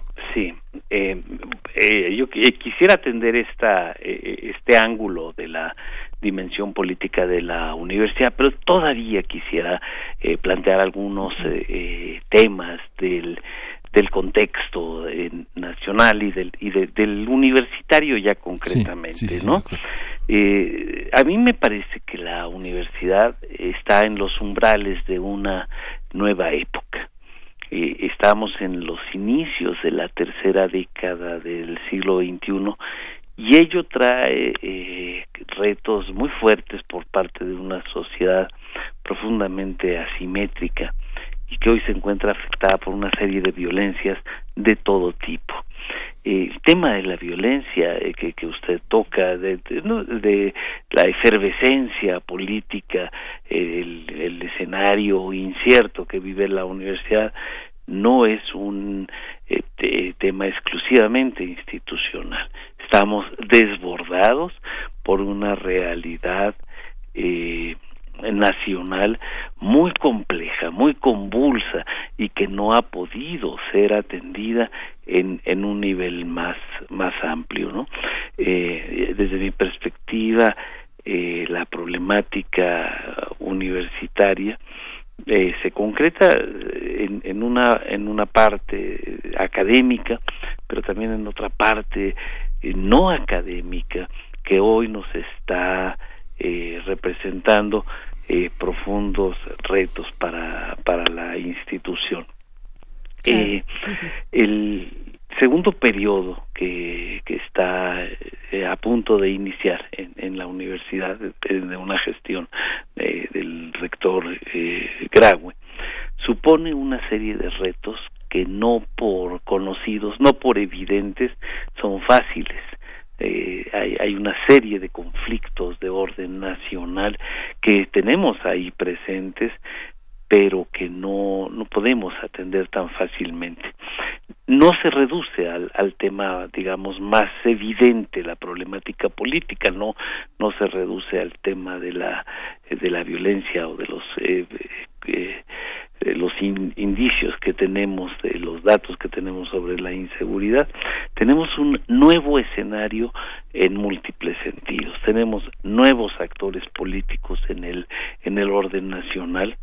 Tenemos en el ámbito de la Universidad Nacional generaciones renovadas, o sea, cuando pensamos en el tema de las mujeres que hoy están reclamando eh, una serie de reivindicaciones, que están planteando una serie de, de demandas eh, sociales, estamos también eh, detectando que se trata de generaciones nuevas, no, no, no se trata ni siquiera de las generaciones de hace 10 años, es, es un nuevo grupo social. Tenemos también una base académica que está planteando nuevas demandas. Tenemos eh, un, un eh, cuerpo de conocimientos en todos los campos eh, crecientemente complejo. En fin, eh, es un escenario, un escenario nuevo y por tanto eh, los esquemas inerciales, eh, si, si, pensáramos que se trata o que se trataría de una gestión que repite la primera, estaríamos en un tremendo error. Se trata de, de verdad de una nueva época, una nueva exigencia a la institución. Y desde mi perspectiva el reto para no solamente para el equipo del rector sino para todos los universitarios el reto es construir la universidad del nuevo siglo. Y ello pues nos implica tener generar una enorme sensibilidad y de vertebración de todo el trabajo universitario. Me parece que ese, ese es uno de los retos que tiene la universidad toda y el rector Graue en, en perspectiva. No se trata de, de, dirigir a los mismos de hace cuatro años, sino se trata de dirigir la nueva universidad de cara al 2020. Claro, hay mucho contexto que abonar cuando se habla de la universidad y de la universidad, como usted lo dice, doctor Hugo Casanova, de cara al siglo XX, de cara también a una nueva propuesta de gobierno, eh, tenga nuestra eh, simpatía o no la tenga. Eh, ¿qué, cómo entender a la universidad, digamos, en un contexto más amplio. Sigamos en esta parte del contexto para después pasar a lo que ya también plantea Miguel Ángel Quemain, los, los retos sobre eh, cuestiones muy, mucho más puntuales. Pero, ¿qué significa la universidad todavía hoy, eh, en este siglo XXI, para, por ejemplo, la región? ¿Qué significa la UNAM para el mismo país? Eh, en, en, el siglo pasado, pues había promesas muy puntuales que se cumplieron por parte de la universidad, la cuestión de la movilidad social, en fin, un prestigio eh, muy importante que tenía la universidad con el país y hacia afuera también. ¿Qué, qué decir de esto? Sí, fíjese que, que tiene usted razón. Hay, hay que este, reconocer el papel de la Universidad Nacional en el contexto de la educación mexicana. Y no cabe duda que la universidad constituye un referente de primera importancia para todas las instituciones. No quiere decir de ninguna manera que la Universidad Nacional se va a poner a reclamar eh, una posición de dirección de la educación eh, nacional, pero de hecho sí constituye un referente muy respetado, muy reconocido por las instituciones de todos los niveles en nuestro país, incluso por las instituciones eh, privadas de alta exigencia, la Universidad Nacional eh, representa un interlocutor con una gran validez. A nivel eh, del mundo de habla hispana, la universidad tiene también una condición este, referencial muy importante en, las universidades brasileñas, en las universidades argentinas, las, más grandes, las más influyentes de esos países, en las universidades colombianas y en las universidades españolas. La Universidad Nacional tiene una presencia muy importante no solamente a nivel eh, emblemático, a nivel de firmar papeles, a nivel de que los estudiantes circulan entre estas instituciones, los egresados de la Universidad Nacional Autónoma de México van por diversas universidades eh, con mucha dignidad, eh, interactuando de una manera muy fuerte y muy intensa con comunidades académicas de los eh, de, las instituciones que señalo. No este eh, puedo dejar de mencionar también universidades del ámbito europeo en general ya no solamente del mundo eh, hispánico sino de, del resto de, de Europa de las universidades de Estados Unidos de universidades asiáticas y aún de Oceanía. En Oceanía, en Australia, en Nueva Zelanda, tenemos estudiantes haciendo posgrados. Entonces, esta condición de la Universidad Nacional y de los egresados universitarios como actores eh, eh, muy eh, intensamente activos en el mundo universitario es, es muy clara, ¿no? Y, y, y me parece de una gran importancia. Ahora bien, frente al gobierno nacional, la universidad tiene también un papel muy importante. No, no podríamos dejar de señalar que hoy nuevamente buena parte de los cuadros que dirigen el país han tenido una relación con la Universidad Nacional Autónoma de México, cosa que, que no venía sucediendo en, las, en los últimos sexenios. Los presidentes de la República eh, no habían eh, egresado de la UNAM, hoy nuevamente así lo es. Esto no, no, no representa en sí un, dato este, que, que, pueda representar un beneficio para la institución, pero sí es un dato que ratifica la presencia política de la universidad eh, en, en las grandes decisiones nacionales. Esto eh, no, no significa que nos van a conceder privilegios especiales, pero sí significa que la formación que se genera en la Universidad Nacional está presente en las grandes decisiones nacionales, no, no solamente a nivel del Ejecutivo, sino a nivel de, de la Administración Pública eh, Federal y de los diversos órdenes del Estado mexicano. La, la universidad eh, ha ratificado, refrenda su presencia en las grandes decisiones políticas de la nación. claro. ¿Cómo, ¿Cómo entonces entenderla? También, Miguel Ángel, ya en, el, en la cuestión más puntual que decías, eh, ¿cómo, ¿cómo se involucra la UNAM? ¿Qué le toca a esta universidad resolver? Eh, por supuesto que es un referente en cuanto a, eh, digamos, la, la, diligencia que pueda tener frente a la resolución de problemas, las propuestas, pues sobre todo pensadas, decantadas por parte de todo eh, lo que significa la investigación eh, y los investigadores, los institutos, en fin, eh, la investigación en esta universidad, pero del otro lado, se ha, se ha señalado mucho que la UNAM eh, pues debería resolver las situaciones de, de inseguridad que hay pero si, si, leemos esto en el contexto de lo que ocurre en toda una sociedad, en todo un país, un contexto de violencia ya generalizada, ¿qué le tocaría y qué no le toca? ¿Dónde está ese límite de la universidad para resolver, para hacer frente a estas cuestiones de violencia? Sí, me parece que es una, eh, un planteamiento eh, tremendamente oportuno. La Universidad Nacional tiene límites, o sea, este, yo creo que sería eh, eh, suicida plantear que la universidad puede resolver cosas que están absolutamente fuera de su alcance. Yo pienso así de entrada, de, de bote pronto, que hay dos cosas que la Universidad Nacional no puede resolver.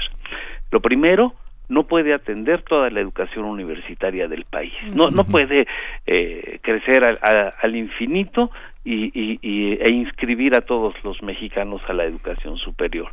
La Universidad Nacional ha de formar parte de un sistema complejo, extenso, potente, eh, significativo para una nación de más de 120 millones de personas.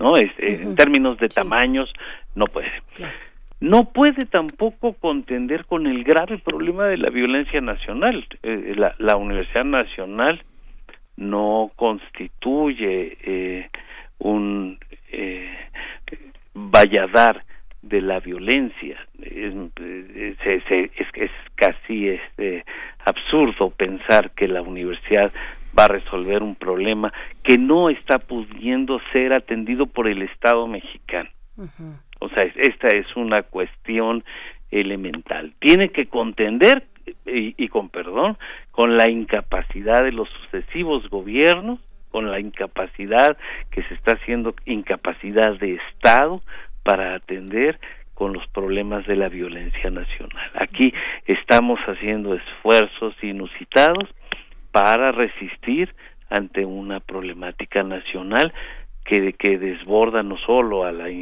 a, la Universidad Nacional, sino que está desbordando al propio Estado mexicano. Eh, dicho lo anterior, ¿qué no podemos hacer? Me parece que sí es importante asumir que sí podemos y que sí debemos hacer. O sea, me parece que al interior la universidad ha de plantear eh, profundas eh, definiciones para determinar eh, su rango de cobertura. ¿A cuántos y cuáles estudiantes podemos atender con la exigencia académica que demanda el conocimiento en el siglo XXI? O sea, es, es, esta es una cuestión eh, crucial. ¿Cuántos pueden venir? Eh, segundo es, eh, cuáles pueden ser los marcos de exigencia académica, lo que algunos llaman calidad y hoy con muy maltino llaman excelencia. ¿Cuáles serían los marcos de la exigencia académica? Esa, la exigencia académica sí es un criterio que podemos eh, manejar.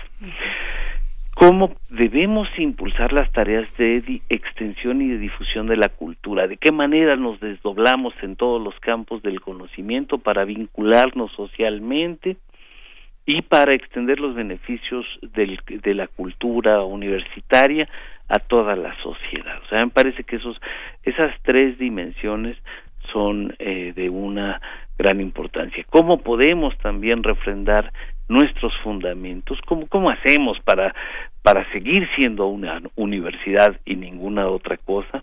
Pero ¿cómo hacemos para impulsar las urgentes transformaciones que demanda la UNAM del siglo XXI? De, de la tercera década ya del siglo XXI. De definir una vez más qué se va y qué se queda de lo que hacemos en la universidad y también de identificar los factores de los que no podemos prescindir, los, las carreras fundamentales, los planes de estudio imprescindibles, los valores y principios eh, de la institución, pero también de ver los factores que nos conectan con el futuro, las carreras nuevas, las innovaciones didácticas, la formación de los nuevos académicos de la UNAM, eh, todo esto en el marco del, de los grandes retos del conocimiento. Eh, eh, solo concluyo con una cosa, eh, hay otra serie de temas relativos con el exterior de la universidad. Es difícil precisar qué es, qué es de dentro y qué es de fuera, pero en un ejercicio hipotético podríamos pensar en algunos factores que tienen que ver con, con temas que nos enlazan con, con, con el exterior. Y uno es con el gobierno actual el financiamiento, la autonomía y otras cosas como eh, otros temas como la recomposición de las élites políticas, los reclamos por una por el crecimiento de la propia universidad, las inminentes discusiones que vienen sobre la normatividad educativa superior, eh, por ejemplo el tema de la Ley General de Educación Superior que hoy se comienza a a, discutir y por otro lado los problemas que hoy tienen a la nación en vilo y de los que hemos hablado todo el tiempo, que son la creciente inseguridad y las violencias de clase y de género. O sea, recordemos, eh, hoy, hoy están muy presentes las violencias hacia, hacia las mujeres, pero hay violencias de, eh, de tipo social que no hemos eh, terminado. Hay, hay una violencia contra los pueblos originarios de México, hay una violencia contra las personas con discapacidades, hay una violencia contra las personas mayores, hay una violencia contra los niños. Y sí, hay una violencia contra las mujeres, o sea, no tenemos ninguna duda de, de esta problemática y que eh, eh, en la cual crecientes grupos de mujeres obtienen un amplio respaldo por su profundo cuestionamiento a las prácticas eh, machistas, pero que al mismo tiempo dividen opiniones al expresarse en forma eh, eh, violenta o, o, al mantener cerradas las instalaciones universitarias. En fin, este es otro ángulo. Todo esto, todo este escenario es el que hoy desde mi perspectiva está viviendo la Universidad Nacional. Sí, esta, esta visión que eh, usted señala ahora el término en términos de la cultura, la, la misión de la universidad, no sé, pienso no solo frente a la Secretaría de Cultura de la Cuarta Transformación, que no es muy distinta a la anterior, pero, pero que se distingue justamente porque los aparatos de generación de proyectos son absolutamente mínimos. Digamos, la, la Secretaría de Cultura solo recoge las, las grandes propuestas de artistas que vinculados a grupos universitarios, intelectuales, compañías, se ponen a circular en los espacios que genera el Estado mexicano, pero la universidad auténticamente en materia de cultura ha sido una generadora de proyectos, no no no no los festivales, los encuentros que se realizan son auténticamente responden al desafío de la generación de conocimientos y de nuevas propuestas. Y justamente en este contexto ya usted ha hablado un poco de este tema. En agosto eh, en el marco de la Asamblea General de, Extraordinaria de la Confederación Nacional de Trabajadores Universitarios, el rector se posicionó, hizo un diagnóstico pero se posicionó en relación a la exigencia que debe de tener eh, eh, los universitarios para que no quiebren las, las universidades del país, ¿no? Hay una, una necesidad de que se, se, el gobierno federal dé una solución a la crisis financiera que enfrentan, pues, cerca de 10 instituciones de educación superior públicas que son un auténtico contrapeso a los gobiernos estatales en los que están insertas. Digamos que gobiernos en una enorme crisis crisis de inseguridad, de migración, de, como usted acaba de señalar, de violencia de género, y que las universidades son auténticamente la salida, eh, el contrapeso para que estos estados, estas, estas comunidades no se hundan en crisis mayores de, este, de, comunicación al interior de ellas mismas, ¿no? Esa parte como de la universidad eh, amiga de otras universidades, contrapeso de otros espacios que ocupa la misma universidad en otros estados del país, ¿no? Eh, tiene usted mucha razón. La Universidad Mexicana, la Universidad Pública en México, al igual que las universidades públicas de América Latina, se han caracterizado por ser poderosas promotoras de la cultura, potentes eh, promotoras de la de la cultura en, en múltiples sentidos. Eh, se, tienen eh, grupos musicales, orquestas eh, sinfónicas, filarmónicas, eh, se tienen grupos teatrales, eh, grupos eh, de danza, en fin, las diferentes manifestaciones de, la cultura se hacen presente en las instituciones públicas de, de México. E insisto de América Latina no cuando, cuando va uno por el ámbito eh, universitario argentino, brasileño, colombiano, eh, de Centroamérica, encuentra cómo la cultura tiene un eh, poderoso, una, un poderoso foro de expresión en las universidades que dice usted eh, con mucha claridad, eh, mu muchas veces cubre los espacios de, que deberían eh, cubrir los, los estados nacionales y que por 20 razones diferentes e incomprensibles eh, abandonan eh, los proyectos culturales y allí es donde entran las universidades. Me parece que eh, la Universidad Nacional ha cubierto es, ese, ese ámbito cultural de una manera eh, tremendamente responsable y, y la Universidad Nacional ha acompañado el desarrollo de la sociedad mexicana a lo largo del siglo XX y lo que va del XXI con una oferta eh, cultural eh, de, de, gran nivel y, y, con un sentido eh, irreemplazable.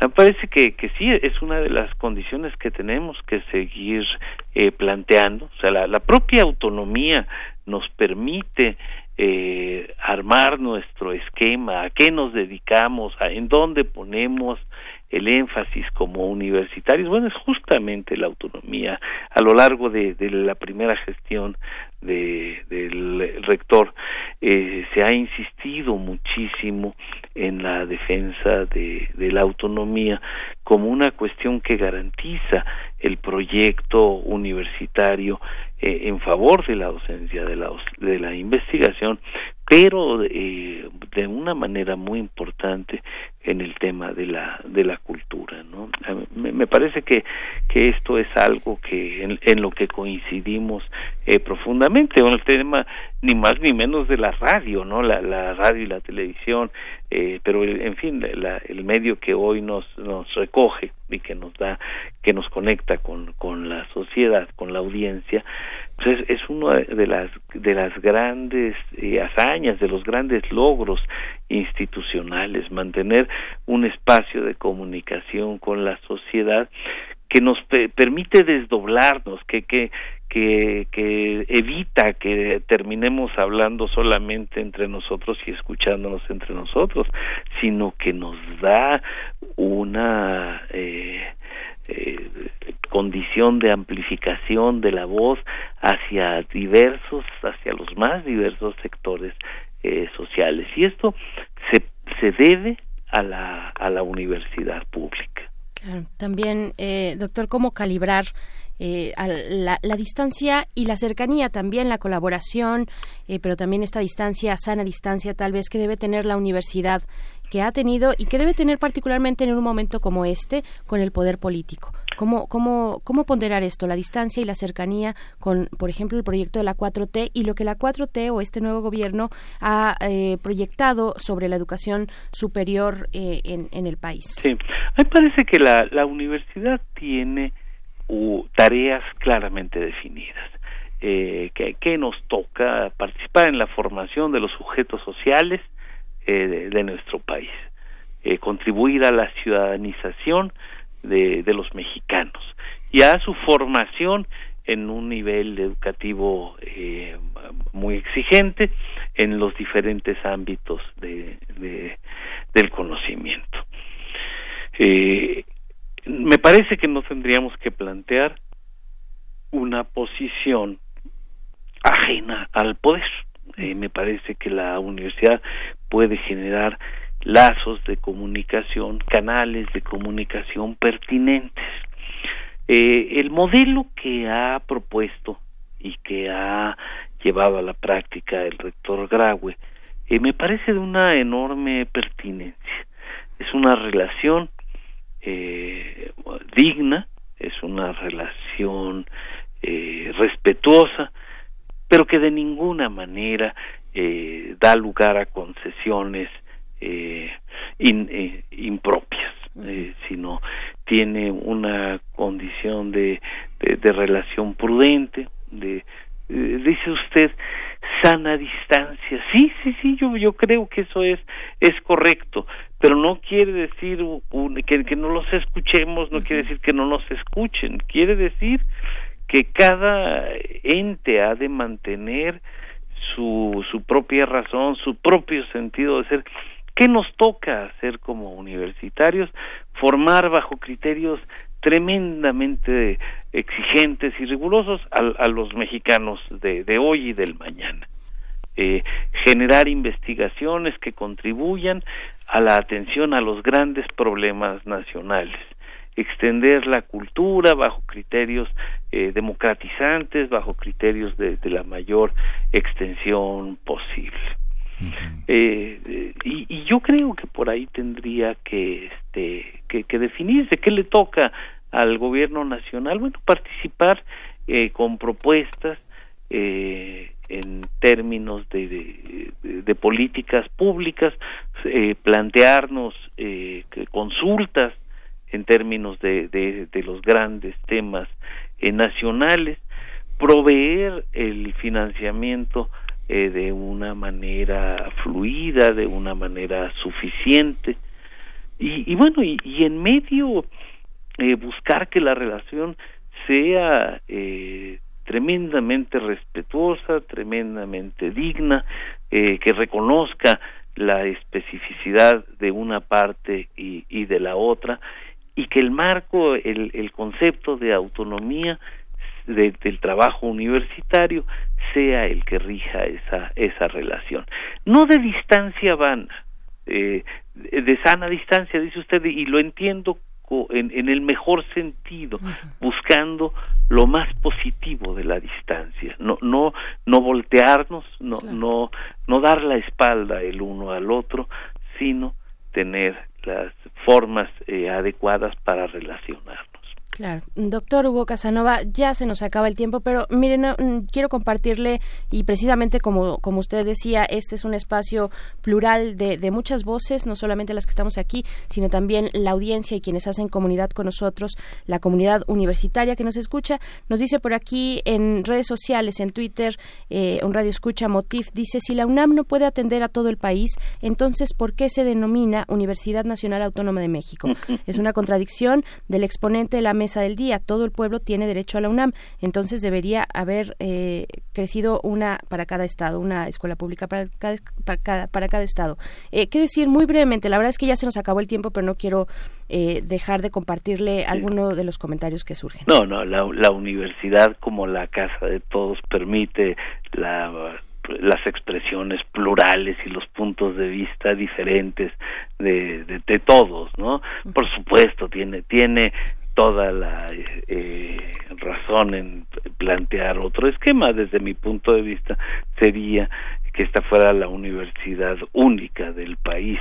No no no este no no le encuentro eh, lógica a ello. Podemos desdoblarnos en la medida de nuestras posibilidades tratar de alcanzar tener un rango nacional en el sentido de, de, que aquí puedan venir diferentes actores, de que podamos establecer sedes, pero imagínese usted, imagínense este eh, personas del auditorio que fuera la única institución, la única, el, monopolio universitario, no, no le veo eh, francamente ninguna posibilidad a, ese planteamiento, no es sano ni para la universidad ni para el país. El país necesita muchas universidades, muchas oportunidades, muchas instituciones que nos permitan eh, alcanzar al todo nacional eh, como sistema universitario. Por supuesto.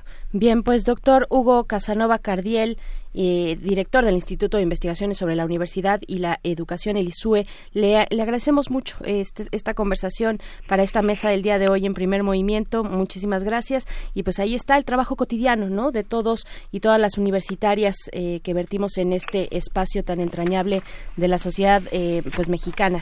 Muchísimas gracias, doctor Hugo. Les agradezco muchísimo y la universidad es una responsabilidad de todas y todos. Vamos a llevarla adelante. Sí, gracias, doctor. Gracias, hasta pronto. Mucho gusto. Hasta luego. Hasta luego. Vamos a ir con música, vamos a escuchar de Block Party Banquet.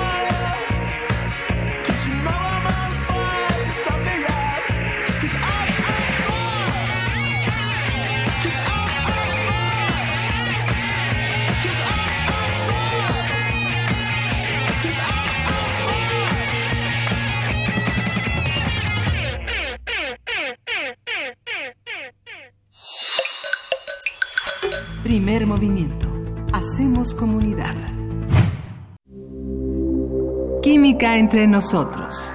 Química para todos. Pues qué gusto saludar al doctor Plinio Sosa eh, a cargo de esta sección que dedicamos a los 150 años de la tabla de los elementos químicos. Doctor Sosa, muy buenos días. Berenice, buenos días. Miguel Gracias. Ángel, buen día. Hola, buenos días, doctor. Buenos días. Pues para hablar del plomo en esta ocasión, el metal blando. Cuéntenos, El por metal favor. blando. Sí, el plomo es muy interesante. Se ubica en el bloque P, este, en la columna 14 y en el sexto renglón. Eh, pertenece al mismo grupo que el carbono, el silicio y el estaño. Están muy parecidos, pero muy diferentes. Y en la naturaleza se encuentra como sulfuro de plomo, sulfuro de plomo. Es eh, dentro de un mineral que se llama galena, la galena. Y entonces para obtener el plomo metálico eh, hay que hacer una reacción química y entonces hace reaccionar con oxígeno y luego con carbono y ya se obtiene el este el plomo. Tiene es un metal gris azulado, ya que se obtiene es un metal gris azulado y tiene muchas características importantes, por ejemplo, tiene un bajo punto de fusión, se derrite a muy baja temperatura. Este, pues, con la flama de un mechero de laboratorio, con eso se puede hacer líquido. Eh, es muy elástico y moldeable, es decir, es dúctil. Eh, se puede hacer hilos con el plomo y también se puede hacer láminas, o sea, es maleable, como decimos nosotros, ¿no? Es muy denso, lo cual significa que en poco, en volúmenes este, pequeños, ahí tiene mucha masa. Nosotros coloquialmente decimos, es muy pesado, ¿no? Y por eso lo usamos para las plomadas en la construcción. Este, y la otra, que es importante, es que es muy resistente al ataque de los ácidos. ¿sí? No, no cualquier ácido lo, le, le hace daño, ¿no?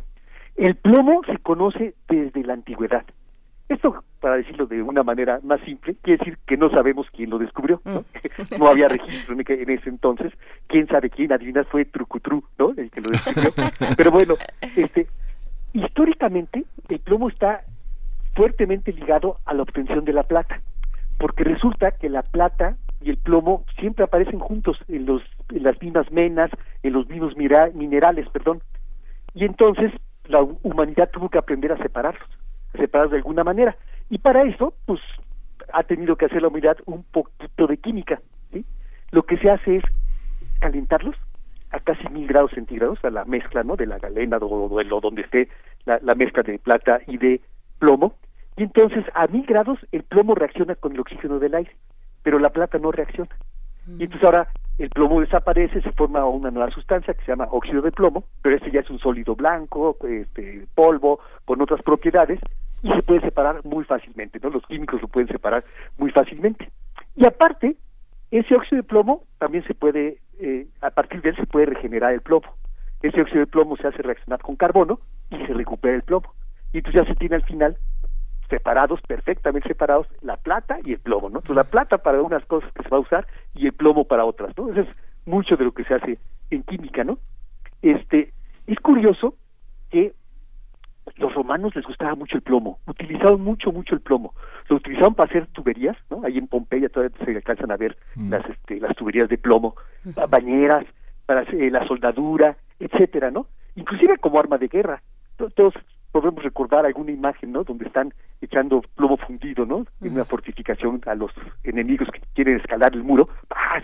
el este el plomo fundido y una muy interesante, endulzaban el vino con plomo, le agregaban plomo al vino, eh, según ellos para endulzarlo, ¿no? Y bueno, aquí es donde hay que reflexionar un poquito más, porque la historia del plomo no es una historia feliz, ¿sí? Después de mucho tiempo, ¿verdad? Después de andar endulzando el vino con plomo, nos dimos cuenta que el plomo es sumamente tóxico, hace mucho, mucho daño, ¿no?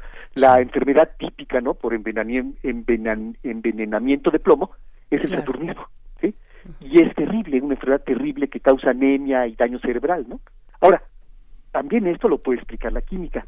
Resulta que en la tabla periódica, este, hasta arriba están los átomos de los elementos que son pequeños y compactos y cuya densidad electrónica es este es, es muy alta, está- están muy juntos todos los electrones, ¿sí?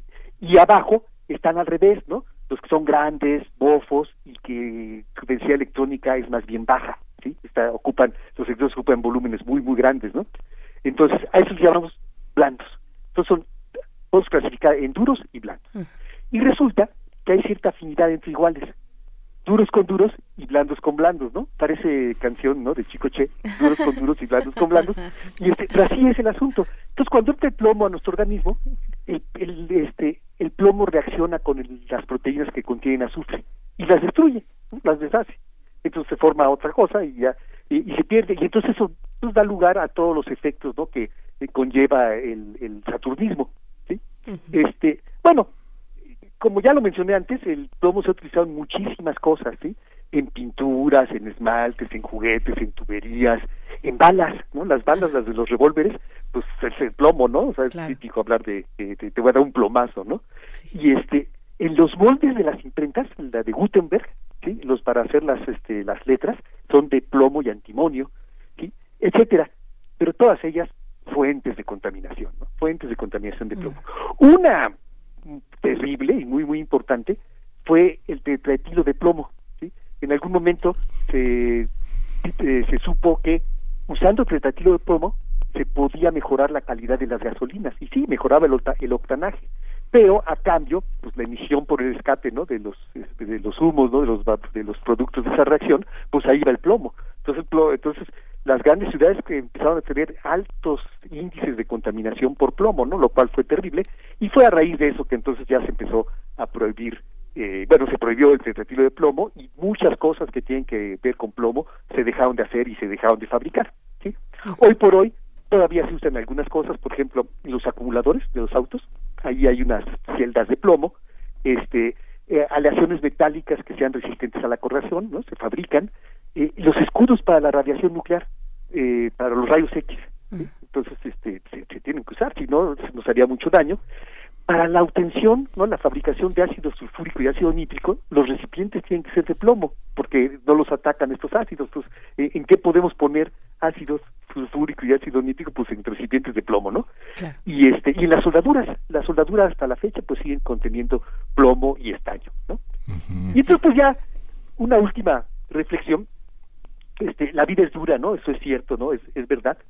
Pero desde el punto de vista de la química, la vida es doblemente dura, porque los elementos involucrados en ella son primordialmente duros, pequeños, compactos y con sus electrones ocupando espacios muy reducidos.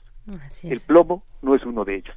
¿sí? Bueno, y esa sería un poco la contribución de hoy. Hay personas que son un plomo. Pesadas como el plomo. un plomo. y hay libros que son un plomo también, hay películas que son un plomo, ¿no? También. Así es, pues doctor Plinio Sosa, muchas gracias por compartirnos en esta ocasión este metal blando, el plomo, y pues nos encontramos la próxima semana, el miércoles de la próxima semana. Le mandamos un abrazo. Sí, gracias, igualmente. Un abrazo para ustedes. Hasta luego. Hasta pronto. Nos vamos ya, Miguel Ángel. Ya son las no 9.59 minutos de la mañana. Nos encontramos el día de mañana a partir de pasaditas las 7. Muchas gracias, Miguel Ángel. Gracias, Berenice Camacho. Gracias, por- gracias a ustedes por sintonizarnos. Nos escuchamos mañana. Esto fue Primer Movimiento. El mundo desde la universidad. Radio UNAM presentó Primer Movimiento. El mundo desde la universidad.